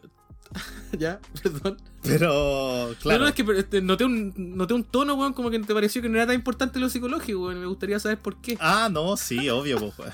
Está intentando pensar en la, en la respuesta Ah, de la sí. pregunta. Claro, claro que sí, psicología. Que vi dos cosas a la Eh. vez ahí, oh, cortocircuito al tiro. Buena pregunta me saqué ahí. Te cagué con tus clasificaciones. Me po, cagaste ¿Dónde con las clasificaciones. Está en la subcategoría, está en la subcategoría. Ya, a ver, ¿cuáles son las...? No, pero en tu punto de, de Hayao Miyazaki es importante ¿Ya? igual eh, comentar de que en el, en el año 2001 los Oscars incluyeron por primera vez la, la categoría de Mejor Película de Animación. Y después en el 2002 fue cuando ya está instaurada esta categoría de Mejor Película de anima- de Animación donde gana por primera vez una, una película de anime eh, el Oscar a Mejor Película de Animación. Así que igual es un hito dentro del, de la historia ¿Cuándo del, fue eso? del anime. ¿Cuándo Eso fue el eso? 2002. Donde No, pero el, viaje no Chihiro. entendí- no estoy entendiendo, no estoy entendiendo ni una wea. ¿Cuándo empezó el Oscar de animación? ¿El 2001? El 2001 se abrió esta categoría de Ya. mejor película Ah, de ya. animación. Y el, dos- el 2002 tú me estás diciendo que ganó el viaje de Chihiro en esa categoría. Sí, Ah, bueno, no cachaba, no tenía idea, viejo. siendo la, la primera película de, de animación japonesa en, en ganar el en ganar un Oscar. Lo que pasa es que el- el- la industria también de la animación, yéndonos más, eh, más en general, aparte de, de solamente el, el anime, también ha sido como una mm, una cuestión que le ha costado harto mm, ganarse el, respeto, por así decirlo, de la misma industria del cine, por ejemplo. Claro. Y eso siempre ha sido súper notorio. Entonces, ese en realidad es otro tema que lo podríamos hab- hablar otro día, pero, pero está bueno el alcance, sí, porque no tenía idea de ese, de ese dato. Ya, y aquí estas subcategorías que son obviamente mucho más específicas. Aquí la primera, que se llama Echi. ¿Tú tenías alguna idea de qué podría ser esta weá? Este es anime para mayores de 18. Puta, Mira, viejo, tú el capítulo pasado hablaste sobre un compadre que- con unas historias de terror y unos, y unos girasoles, weón, y una weá muy rara, así que en realidad no me dice nada el término echi, weón. No sé, ¿qué cresta podría ser? Es. eh, aquí este es el, el anime donde sale este término que se llama fanservice. ¿Ya? que en realidad es como apela harto a, lo- a los hombres y tiene hartas mujeres, no sé, po, bien tetonas, ¿cachai? O como, ay, va caminando y se cae, ¿cachai? Ay, está, como que se me vieron los calzones. ¿Cachai? Ese tipo de weá. Claro, es como... Es, es sexual, pero no de forma explícita. Ya, es como bien eh, calienta sopa, como Claro, acá en Chile. calienta sopa, sí. Calienta sopa. Sí, y uno, y un. Y obviamente no, no es solamente de eso, sino que igual hay historias detrás, pero tienen, eh, tienen metido escenas de, ah, no sé, la chica que se está justo duchando, o, ay, se tropezó con algo y se volvió a caer, o el viento le levantó la falda, ¿cachai? Ese tipo de weas. Ya, pero tú me estás hablando de Ranma, básicamente. Claro, Ranma es un, es un echi que trajeron Ah, para acá. uy, la chunté. Y la lo, chunté. censura- y lo censuraron, po, porque no sé, habían escenas donde Ranma se estaba duchando así, pezón al aire y todo. po. Yo vi Ranma cuando tenía, no sé, weón, 11 años, 12 años. Y me pasaban cosas raras viendo Ranma, weón. Es que Ranma es un Echi y también aquí la, la próxima Me categoría. pasaban harem. cosas raras. ¿Ya? Eh, te- te- ¿Qué crees que puede ser are- harem? Un, un- Ah, ah, pero nos estamos saltando, ya nos vamos a otra categoría. Nos vamos a otra Es que- categoría. Es que te quería comentar solamente cuando, cuando aparecía Champu en Ranma. ¿Te de Champu? Ah, ya. te- Ella- a ti te gustaba ella- Champu, porque Ranma tenía varias pretendientes. me pasaban cosas raras con la Champu. Sí. Claro. Eso nomás quería comentar. Ya. Eh, ¿Cuál es la otra? Bueno, y en Echi te tengo una recomendación para que tú después en tu tiempo libre quizás podéis ver algunos capítulos. Se llama Prison School o la tengo escuela, lápiz. la escuela el prisión. acá. Prison La School. escuela Prison School, ok. Sí. ¿ya? Se trata de cinco muchachos que están, eh, son los únicos estudiantes varones de un colegio de solamente mujeres. Eh, Me interesa. Y estos muchachos por, pasan ciertas cosas y terminan en el patio central de la, del colegio. Tiene, los, ponen, los tiran en una desnudos. cárcel. Los tiran en una cárcel que tienen ahí. Y ahí transcurre la, la historia del. de Adentro del colegio. Dentro del colegio. No sé cómo legalmente puede funcionar esa weá, pero estaban ahí en, con traje a rayas y toda la weá. Ya, pero a ver, eh, en este tipo de serie hay... eh, a ver, ¿cómo lo pregunto? En este tipo de serie No es un hay- hentai, no hay nada explícito. Ya. Entonces la borro, pues, weón. Prison School, borrado. Listo. Ya, ¿cuál es la otra clasificación? Bueno, eh, hablando de hentai, hentai otra que en realidad es porno, es porno de, en forma de animación. Y no, pero había dicho otra antes. sí, la otra es harem, que como Harem. suena ¿Qué es esa wea? es como un, un harempo, que donde hay un, un hombre que tiene varias pretendientes mujeres. Ay, esa wea no es gente. No porque No. no, hay nada explícito. Pues en No re- nada sexual Claro, ahí, se pero trata de solamente hay como- dominación. Dominación del género masculino, nada más. Sí. Sí, así que... ¿Quién chucha hace esta wea? Y esto es una categoría, tú hay eh, varios de estos tipos de anime, de harem, varios. La mayoría de las veces un, es un joven adolescente y tiene todas estas pretendientes que todas tienen distintas personalidades. Está la que es como más servicial, la otra que es como más prepotente y le pega, ¿cachai? Weón, nunca Pero había escuchado todas- de esto. están ¿Qué todas es esto, interes- weón? ¿Qué estáis Eh, hablando? Ranma y medio, Ranma y medio entra en esta categoría también, o de harem. Porque ¿Por Ranma qué? tenía a Kane, que a Kane como que, ah, no, no. Pero eran pretendientes, po, weón. Por eso, po, eran son- como. el, de eso se trata, pues son como pretendientes a que buscan ganarse como el favor de el. O del sea, Ranma sería como Echi y Arem. Claro. Echi, Echi el- poquito menos que más, yo creo que es más harem. Y, y yo, creo que si uno busca, eh, debe haber una versión hentai de Ranma. No, obvio, Sí. obvio. Y nunca se me había ocurrido, ahora que lo dije en voz alta, a ver. Ranma, Ranma champú. Champú. Claro. Rule 34 ahí en subreddit, estáis listos. Oye, ya, ¿cuántas categorías quedan, amigo? ¿Esas eran todas las categorías? No, Bueno, y el hentai. faltan dos. dijiste Faltan, hentai. faltan dos. Eh, la Ya, próxima es Isekai, que es una categoría en donde una persona normal, que la mayoría de las veces está decepcionada con la vida, no Eh, le, le va mal, tiene un- una pega de mierda, eh, no tiene amigos, es transportada por X motivos, pueden ser paranormales o, o científicos, eh, depende del, del anime, es transportada a otro mundo. Hay una buena posibilidad de que tú toda esta mierda te la estés inventando y te estoy escuchando así como, ¿en serio? Sí, la weá. Y vos inventaste toda esta weá. Son 30 minutos de mentira, weón. Y yo estoy así, weón. De verdad que estoy pasmado escuchando la weá. No, esta es una categoría y es real, se llama Isekai. Y es cuando una persona normal es transportada a otro mundo.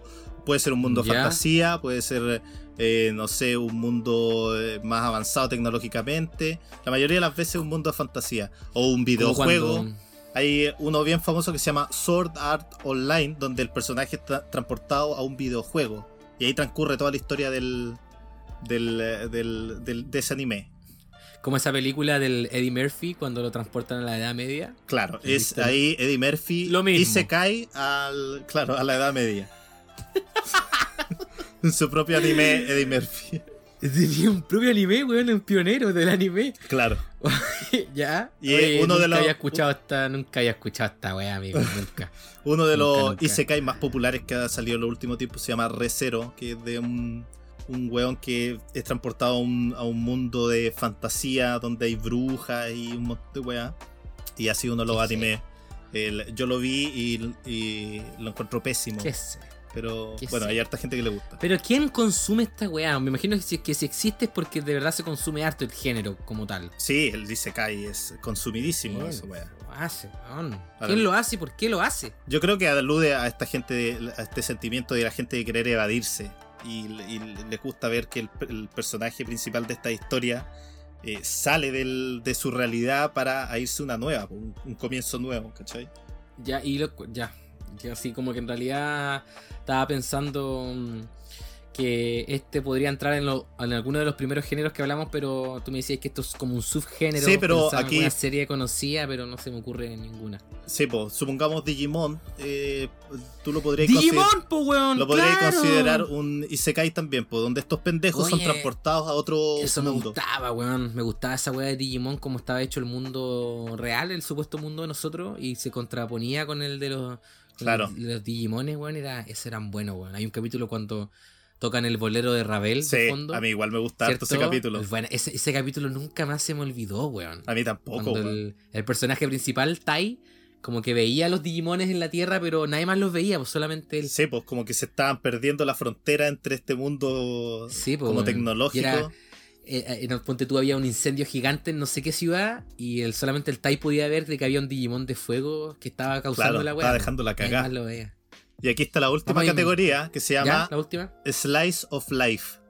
Que es como Espérate, una y- tajada y- de vida. Ah, el, gen- el hentai no lo vamos a hablar nada, porque yo tenía una anécdota, pero ya. Eh, no, perdón. ¿cómo? Ya, pero de ahí No, volvemos, no, de ahí volvemos al, No, al hentai. si la cuento y no la cuento, pues, weón. No. Pero el Slice of Life lo que trata es narra el, el periodo un segmento de la vida del personaje. Aquí no hay elementos sobrenaturales, ni, ni temas fantásticos, ni fantasías de poder, sino que esto retrata eh, la vida cotidiana y esto tú... eh, Sí, estas son subcategorías, pero tú también podías eh, em, ver en ciertos animes que existen em, este tipo de temáticas dentro de eh, animes. Pues supongamos, por ponerte un ejemplo, de My Hero Academia, en la última temporada, cuando tú veis toda la parte que viven ellos dentro del festival escolar, donde tienen que hacer este show fome. musical, Sí. claro que a ti no te Sí. gustó, eso tú lo podéis considerar como un, un slice of life, ¿cachai? Porque es un periodo de vida Slice donde of es súper ordinario. Donde Claro. tra- tratan Ah, temas como el colegio, ¿cachai? Ese O sea, la próxima vez que yo vea con, con unas- unos capítulos de anime que sean así como fome, voy a decir, ah, esta mierda es Slice of Life. ¿No comes la weá? Slice of Life. Sí, como una tajada de la vida del personaje. Claro, esta parte era mierda. Esta parte es un Slice of Life. Claro, no hay fantasía de poder, no, te- no tenéis cómo evadirte ahí, Pablito. Claro. Ah, ya entendí la wea. Oye, nunca había escuchado las últimas cuatro weas que dijiste, weón, en realidad, pero. El gente es una wea muy rara, weón. Es Muy rarísima. rara. Porque ahí sí te, Es que muy podéis raro. ver la degeneración plasmada por completo. Nunca me voy a olvidar la primera vez que vi Hentai. Jamás me voy a olvidar. Quizás wea cuento? viste, a ver. Sí, ¿Te la cuento? Cuenta, a ver. Allá voy, allá voy. no, no, sí, no tiene nada de especial la historia, pero nunca me voy a olvidar porque yo estaba en mi computador, ya había estado en séptimo básico, no sé. Y estaba ahí aplicando todo lo que era el Kazaa. Para descargar. Antes no estaba YouTube. Antes no existía Spotify, antes no existían un montón de cosas que existen ahora, por ende las cosas para poder a- acceder a, a, no sé, pues a mismo anime o, o capítulos de alguna cosa o película o música, sencillamente Sí, música, había que bajársela, po, había que bajársela, no, no quedaba mucha más opción. Entonces yo estaba de lo mejor eh, usando el Kazaa y me estaba bajando unos cuentos, unos cuentos infantiles, eso estaba buscando.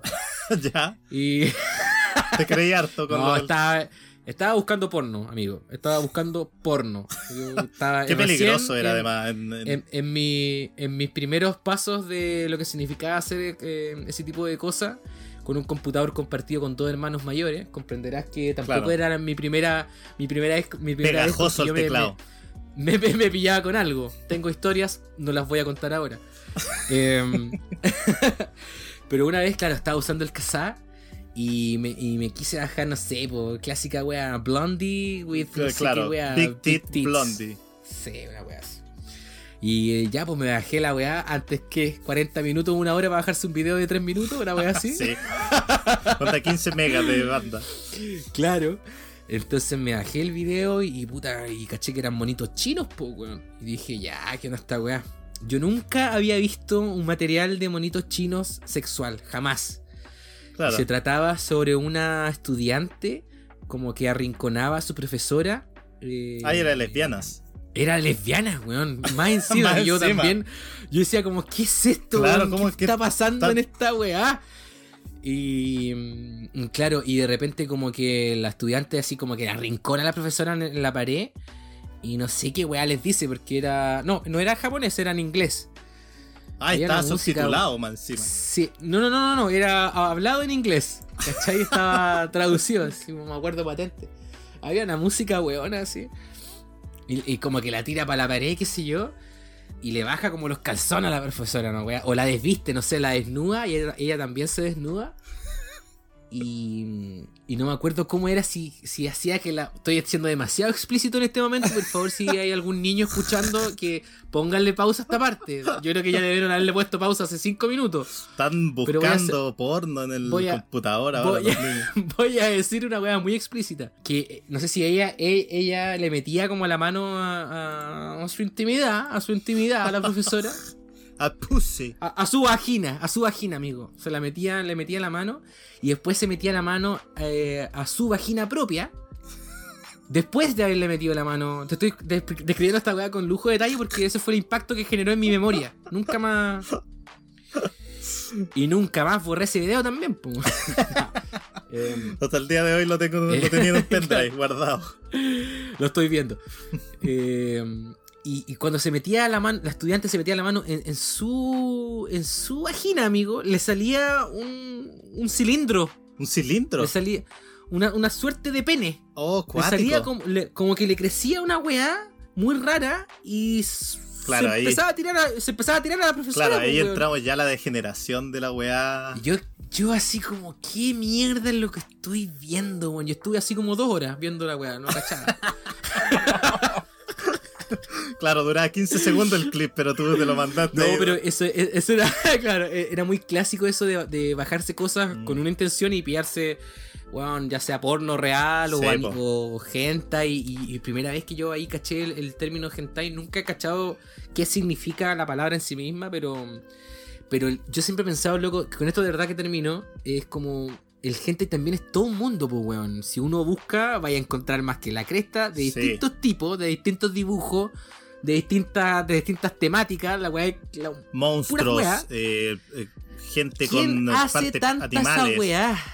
¿Quién dibuja tanto esa mierda, loco? ¿Qué especie de mente cagada de la cabeza? Es que hay un, esa weá un público todos los con el días. que podéis lucrar también. weón. No, no, sí, ya, el público lo entiendo, weón. El humano da para todo. Humano da bien. para todo. weón. Ok. Pero yo de verdad pienso en esa persona que dibuja, weón. Es como. ¿Qué weá hace el loco o esa loca, weón? Así que- que- Porque, weón, como es una animación, al igual que cualquiera, se destinan horas haciendo esa weá. Sí, po. Y con el, lujo de detalles en muchos casos. y el Echi cae igual ¿Qué dentro de eso, weón? pero eh, es una weá igual eh, no tan explícita. Pero juega harto con todo esto, con el, con ese tema po, de, la, de la sexualidad, ¿cachai? Yo de verdad pienso eh, eh, de- en la persona que lo, que lo hace, weón. En serio, que, que dibuja esa weá. Que me imagino que ahora, obviamente, la animación de hoy por hoy no se hace de la misma manera que hace 30 años atrás. Sí, po. Se trabaja mucho menos, me imagino. Pero lo encuentro una locura. Lo encuentro una locura. Las personas así como, bueno, tú eres dibujante, sí, bueno, bacán. Oye, ¿qué onda? ¿Qué dibujáis? Así como gente. Yo hago hentai, claro. Ah, la dura. Ah, buena. Ahora es mucho Y, más weón, así, eh, eh, el hentai es mucho más, eh, está más metido dentro de la cultura popular, po. es algo que incluso la gente ya no, ni siquiera tiene el descaro de hacerlo en su privacidad o ocultar que lo que consumen ese tipo de, de animación. po. Tú decís como en Japón. Tú decís que en Japón. Claro. Oye, Bueno, yo quería terminar sí. acá el tema Ya, dale, por favor, con termina, por favor. eh, otaku, con el término otaku. Ah, wey, otaku, eso no es una tribu urbana. Es una tribu urbana, los otakus. ¿No? Eh, Sí, pues, weón, los otakus, los otaku el, el término eh, Ah, ya. en, en Japón significa ser fanático de algo. Y se aplica a cualquier Ya. área. Tú podías ser un otaku de los libros, un otaku de la televisión. Pero el, el término otaku, como lo entendemos nosotros, es eh, un fanático de, de esto, pues, del anime, del manga, de ese tipo de cosas. Claro, porque acá agarramos el concepto y lo hicimos mierda, como, Claro. como muchas cosas en Chile. Sí, ah, no tenía idea que eso era como en general, otaku. Otaku. sí. El- lo que yo no sabía es que el término es súper mal visto eh, y, ah, en Japón y ¿Ya? ahora ellos también le hacen la relación con esto el fanático del manga, del anime, porque hubieron varios incidentes que tomaron lugar dentro del, del- de la década de los 90 y pescando los 2000 en donde hubo un, un personaje que fue un asesino en serie que mató a cuatro niñas y era un fanático del, del anime, pues, weón. Del anime y del manga, pero era... Eso ocurrió, Esto, eso ocurrió. Claro, esto ocurrió, es un caso real, que después la gente que le interese lo puede buscar. el- este personaje se llama Tsutomu Miyazaki. Tsutomu Miyazaki. Y él tenía, eh, bueno, aparte de un montón de problemas eh, físicos, porque él tenía una deformidad en las manos que no le dejaba, no, no podía mover las muñecas. Y además el Chucha. pobre, este pobre diablo tenía el síndrome del, del pene pequeño. Ay, weón, la weá innecesaria. Síndrome de pene ¿Qué pequeño. tiene que, qué tiene que ver esa weá? No, es que no, no un síndrome de así como no mental, no es como una traba mental, sino que él realmente tenía una deformidad que hacía que su ¿qué pene importa? fuera pequeño. No, es que esto afectó su vida, su vida, eh, su Ah, adultez. ok, ok. su adultez. Estaba totalmente atormentado por lo minúsculo de su miembro. Claro, porque eso. tenía problemas en relacionarse con las personas con las que él eh, se interesaba Se sexualmente, ¿cachai? Se sentía atraído. Claro, y esta, esta persona mató a cuatro, cuatro niñas de cuatro años, siete, bueno, practicó necrofilia con la primera niña, a la otra... Ah, pero Carlos, qué weá, tú, tú ¿cómo que llegáis y la tiráis nomás, weón? Da un aviso de la weá que vaya a hablar, fu, eh, de la segunda niña le cortó las manos y las cocinó en la parrilla, se las comió, canibalismo. Estáis weyando. No, no estoy huellando. Eh, y el- bueno, cuando lo detuvieron, finalmente, cuando estaba intentando meterle un. un, un Pero weón, resérvate cámara- los detalles, resérvate los Bueno, detalles. eh, lo pillaron, lo pillaron eh, con la última niña. Como podríamos decir aquí, en, eh, como buen chileno, con las manos en la masa. El, el- después hicieron una redada en, en donde vivía él y pillaron más de 6.000 cintas de, de em, eh, violencia, gore, eh, videos de pedofilia. ¿A dónde, mucho- ¿A dónde ibais con esta historia? ¿Por qué estáis contando Estoy, co- estoy contando esto, espérate. Eh, entre uno de los ani- del- de las categorías de anime que le gustaba mucho, que es el Eroguro, que es que es ¿Ya? una subcategoría de anime que nace en protesta de los tabús del, Ah, de sí la conozco, weón. Si la conozco, no, no hablemos de esa weá. No, no, no. Claro, y el, el- el término se divide en ero, que hace referencia al erotismo, y guru, que se, eh, se enfoca en lo Como grotesco. el guru guru. Claro, El guru guru. no, este es guru. Y bueno, y, de- y el, eh, Oye, la gente es que- en Japón, eh, a después de este caso, agarraron eh, un montón de, de como odio a, a toda esta weá del, del anime y del manga y de toda esta subcultura que se generó, que era tan popular además en esos tiempos, porque este era el boom del anime en esa época, en, el- en los 90, eh, después de este incidente, de este asesino en, en serie de niña. Y después hubo otra masacre en, en, en Aki- Akihabara, que es como el, la- el lugar en, en Japón en donde es bien conocido porque ahí es como la, la meca del anime, donde hay un montón de tiendas, tú podés ir y comprar varias cosas, donde pasa hasta, que se ven como videos donde pasa harta gente caminando por las calles, que es como la clásica postal de, de Japón. Sí. Eh, Y aquí este demente con un vehículo atropelló a tres personas y después con un cuchillo se puso a apuñalar gente, mató a 12 personas. Ya, pero weón, Carlos. Weón, me da mucha risa que hace cinco minutos atrás estábamos hablando de una weá nada que ver. y ahora te sacaste estas weas realmente del culo, weón. Esta, cacho, ¿cuál es, ¿cuál es la moraleja acá de esta sección? La, la moraleja de esta sección es que el anime, durante su historia en el mismo Japón, ha tenido altos y bajos. po, y el- y en, este periodo específico en donde se llevó a un nivel extremo el, fa- el fanatismo, donde nacieron los otaku, eh, y donde también se dejó a ver un montón de problemas dentro de esta sociedad, entre comillas, que se ve desde fuera de ciudadanos perfectos. La mayoría de esta gente vive con un montón de problemas eh, mentales, en, en aislamiento, con mucho trabajo y buscan en este medio del manga y el anime como una forma de escape de sus vidas diarias. eh, y el- estos dos casos Hasta que un weón se casó con una monita china, weón. También, esa Claro. también fue noticia el año pasado, parece. Mira el weón. todavía continúa de cierta forma esta, este Ese weón llega a mi consulta, yo como psicólogo, ese weón llega a mi consulta y le digo, en mi diagnóstico de este weón es un enfermo culiado. Listo. Ahí termina mi diagnóstico. Y en el, en el, en el- después de esta, de esta masacre de, de Akihabara, eh, un fenómeno bien eh, que se mantiene hasta el día de hoy, que eh, bien extraño, es que salieron muchos comentarios en internet que venían también de, de los mismos residentes de Japón. Weón, el internet, weón. En todas las weas el internet, weón, ¿ya? que felicitaban a este asesino, pues, weón. Es como, oye, hiciste muy bien al, al sacar esta, estas pestes de otakus de, de aquí, del, de, de Japón, del, de, nuestra, de nuestra sociedad, pues. Y, y ese es como un, como un odio, como una forma negativa de ver toda esta industria de, de historietas y de animación que se ha mantenido hasta el día de hoy. Pues igual eh, acá también en Chile, pues, ¿no? Se le dice como niños rata, yo no tenía idea. O no sé si se le dice a, a la gente que le gusta el No. anime o a los que juegan videojuegos. O... No, los que juegan videojuegos, niños ratas. Ah, ya. Esos son los niños ratas. sí. El clásico pendejo de mierda que lleva como tres años jugando y se cree el más bacán de la weá. Y un pobre pendejo de mierda que no sabe, Claro. ni siquiera entiende la propia industria que le gusta. Y no lleva 20 años jugando como nosotros.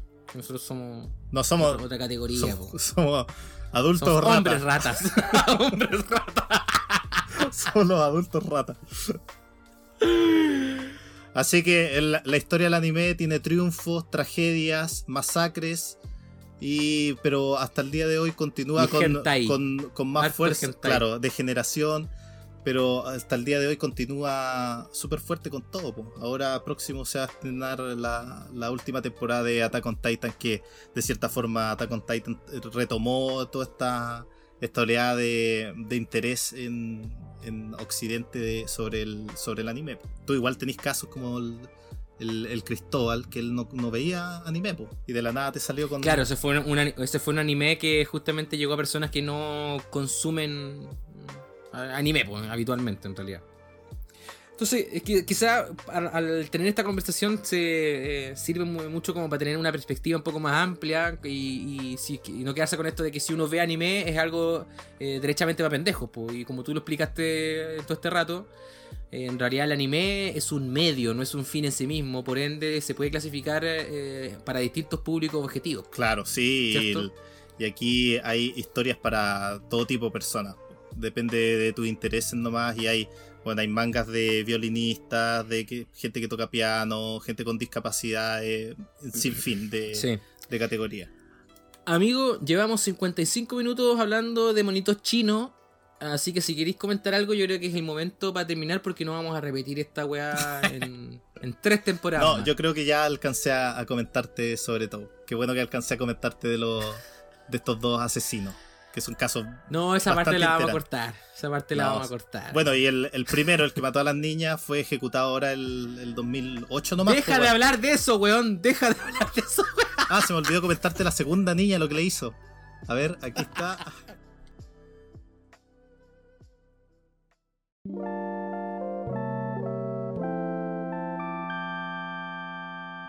Ya se acaba otro. Uy, debería ser yo la cortina, weón. Sí, me, pues, me quedó igual. Te quedó igual, weón. Oye, Igual.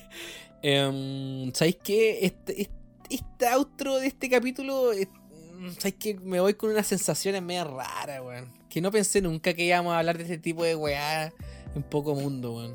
Estoy un poco, ¿Por qué, estoy un poco arrepentido de haber contado esa experiencia que tuve con, con los monitos chinos degenerados. Porque- Yo pensé en, en detenerte, en, en decirte, a ver, Pablo, quizás no, no, no entremos en detalles, pero tú tenías. No, yo te tenía ganas de contarlo. ¿te- entusiasmado, ¿Te, te, po, te weón. cuenta que tuve ganas de contar esa weá? Como que le puse un énfasis muy. Sí, pues, weón. Sí. Insististe en, en contar tu historia, así que te- no, te, no te interrumpí. Sí, no, lo bueno es que la sección de anime eh, se va a hacer presente como en el capítulo número cuarenta y tanto, ¿cierto? No, no es algo que vayamos a repetir eh, próximamente. Le quisimos dar el Claro. gusto a uno de los anfitriones, no yo, de este programa. Eh, Nada, así que entretenido. Ah, Mira, aprendí muchas cosas el día de hoy en respecto a lo que conversamos tanto de anime, eh, algunas cosas de lo que conversamos también en videojuegos. Siempre todo ese aprendizaje, pero donde no aprendí nada, weón, fue lo que hablamos al principio con la historia de ese viejo culiado, weón. Ese viejo, ese, ese criminal, pues, weón, que Sí. está en la cana ahora, afortunadamente. Sí, ahí lo que, lo que aprendimos ahí es que hay que siempre, cuando pasan ese tipo de weas, pegarle a los, a los viejos, weón. Hay que pegarle. Siempre hay que- Oye, y, Hay y- que, siempre hay que pegarles. y no hay que meterle nada en el ano a nadie, weón. No, viejo, weón, a menos que te lo pidan, Y- a menos que, y- ojo, ahí, a menos que te lo Eh, pidan. hay, hay pero contextos, contextos. hay contextos. Mira, no hay que abusar sexualmente de los trabajadores y tampoco hay que dibujar de, de este tipo de weá de la manera en que lo hacen en ese género de mierda del anime, weón. Así que con eso me quedo como con este capítulo en general. Hay algo de, como lo dije al principio también, como de, de obscenidad media degenerada, weón. No, Sí, no hablemos la de esto. obscenidad tuvo, tuvo su espacio aquí en, Sí. en Pocomundo y la exploramos en, un- en una amplitud tremenda igual de, de temas. Hagamos un acuerdo eh, en poco mundo de no abordar de este tema, de estos temas de esta manera tan directa, por favor, en el futuro, porque eh, muy raro, amigo. Los monitos chinos, muy raro, muy raro, muy raro. Sí, Ranma, Japón en general es extraño. Ranma muy raro. Mira, de Japón me gusta Como, la los- comida, los- po. como, los calzon- como los calzones en, en máquina dispensadora. Sí, que- pero deja de decir esa weá, porque Es que eso es muy raro, amigo, muy raro. Eso es muy raro, po, weón, sí, en realidad. Pero bueno, en realidad poco mundo se presta para esto. Como tenemos muy poco mundo, quisimos abordar temas que también son ajenos eh, dentro de lo que nosotros manejamos. Entonces está bien de que este tipo de temáticas como otras que iremos abordando en el futuro también tengan un espacio, por muy marginal que sea. Y por muy eh, asqueroso, digámoslo, asqueroso de frontón que sea, eh, en poco mundo hay cabida para ello. Yo me siento muy orgulloso de lo que hemos hecho a lo largo de todos estos capítulos, de en la diversidad de temas que hemos tratado y la apertura de mente que hemos tenido para poder eh, hablar de estos temas. ¿Por Mira, apertura de mente, apertura de mente, no sé si sea lo correcto respecto a nuestras propias reacciones en muchas cosas que hemos conversado en poco mundo. Pero yo me, me quedé con la predisposición a la apertura de mente. Quizás quizá eso es un poco distinto. Pero Claro. yo también, sí, yo eh, adhiero a lo que tú comentas. Yo también me siento contento por, eh, por ese lado. ¿Con qué otras sensaciones te quedas tú, Carlos, luego de terminar este, este segundo episodio? O sea, perdón, este quinto ya episodio de esta primera temporada de Poco Mundo. Qué bueno que no hemos caído en la vulgaridad y en, y en el racismo y en estereotipos. Así que por ese lado Oye, me siento súper contento también. oye, weón, te estoy preguntando en serio, weón. Yo creo que la weá, sin querer queriendo, lo que más hemos sido es ser racista, weón. Especialmente cuando nos referimos a los, a los distintos países de Oriente. Eh, no, yo le estoy preguntando en serio, porque, mira, sacar este quinto capítulo para mí eh, eh, es genial, pues significa que estamos haciendo algo que nos gusta, que, que pareciera también de que tiene una recepción positiva, por lo menos con las personas que nos escuchan. Sentimos que de a poco a poco también vamos avanzando en la parte técnica también. Entonces, de verdad que yo tengo esta sensación de, que- de- de que hay aprendizaje detrás. Sí, yo siento que nos hemos vuelto igual eh, mejores en, en este, en explicar nuestras ideas y en poder eh, conversar sobre diferentes temas. Y claro, como tú decías, en el aspecto técnico, que cada vez se escucha mejor el podcast. Así que obviamente hemos tenido una mejora, así que un- una palmada en la espalda aquí para nosotros dos. Para cada uno. Pero no todo es color de rosa. No todo es, eh, es bonito. en- como en todas las cosas en realidad. Porque, claro, estamos grabando acá y qué sé yo, pero igual ya, ya me tenéis medio saturado, weón. Ya, ya, ya no quiero hablar más con vos, weón, no.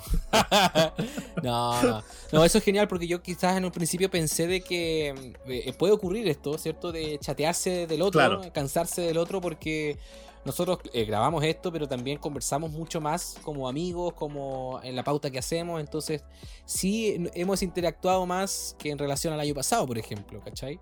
Claro. Pero afortunadamente vamos bien, vamos bien, vamos adecuándonos más al proceso y, y esperemos que, que, se- que se pueda continuar nomás. Y, y- y nada, estoy como los futbolistas, eh, todo para el equipo.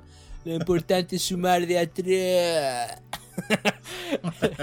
Pero, pero bien, viejo, se vienen cosas que pueden ser bien, bien entretenidas también en Poco Mundo. Creo que generamos también un espacio de distensión necesario dado el, dado el tiempo. Lo vamos a repetir siempre. Así que, comentarios finales. ¿Quieres comentar alguna cosa final? Algo que te haya quedado pendiente del capítulo de, de hoy?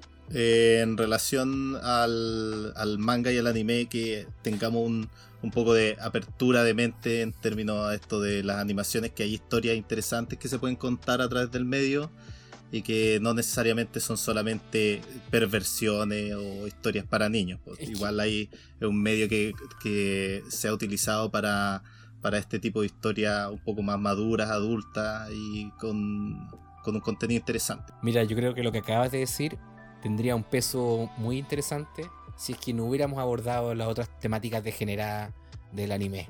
Pero como lo hicimos, pero como el hecho es que lo hicimos, creo que tu mensaje eh, tiene poco peso. Pero tiene buena disp- predisposición. Así que que alguien se pueda quedar con eso. Es mi opinión nomás. Tú obviamente puedes tener, obtener otra, pero creo que todo lo, lo interesante que pudimos hablar de anime se fue a la mierda al momento en que empezamos a hablar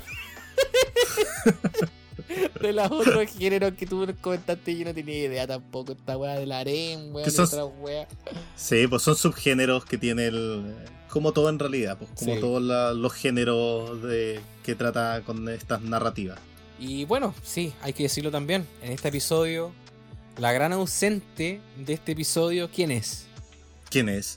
Nuestra fiel compañera, red social favorita, Reddit. Sí, tuvo una ausencia en este capítulo, pero no se preocupen, gente. Sabemos que ustedes quieren a Reddit tanto como nosotros y ya volverá. Siempre habrá un espacio en Poco Mundo para nuestra red social favorita, Reddit. Con su innumerable y sin fin de subreddits eh, interesantes habidos y por haber. Sí, así que ojo, ojo con el, con Eh, el próximo ojo, capítulo. Ojo, sí. Eh, oreja en realidad con lo que se viene. Porque hay algunas cositas preparadas, ninguna en realidad, pero en nuestra mente hay algunas intenciones. Hay intenciones. hay intenciones, sí. Sí. que es lo que importa. Así que eso. Adiós a todo el mundo. Espero que tengan buenas semanas venideras. No sabemos cuándo se va a estrenar esto, pero si lo estás escuchando es porque se estrenó con éxito. Así que eso, muchas gracias también de nuevo a toda la gente que, que escucha. Eh, no son tantas, está bien, pero eh, gracias por llegar a esta parte del capítulo porque significa mucho para nosotros. Si, puta, si nos envían un mensaje a las redes sociales, igual sería buena, no cuesta nada. Pero. Igual sería buena, no cuesta nada. Oye, Claro, no cuesta nada. Subir la moral es gratis. Pero bueno. eh, Un nada, poquito po. de validación aquí. Nos vemos. Nos vemos en otro capítulo. Chau, chau, chau, chau, chau, chau. Chau, chau. ya, chao.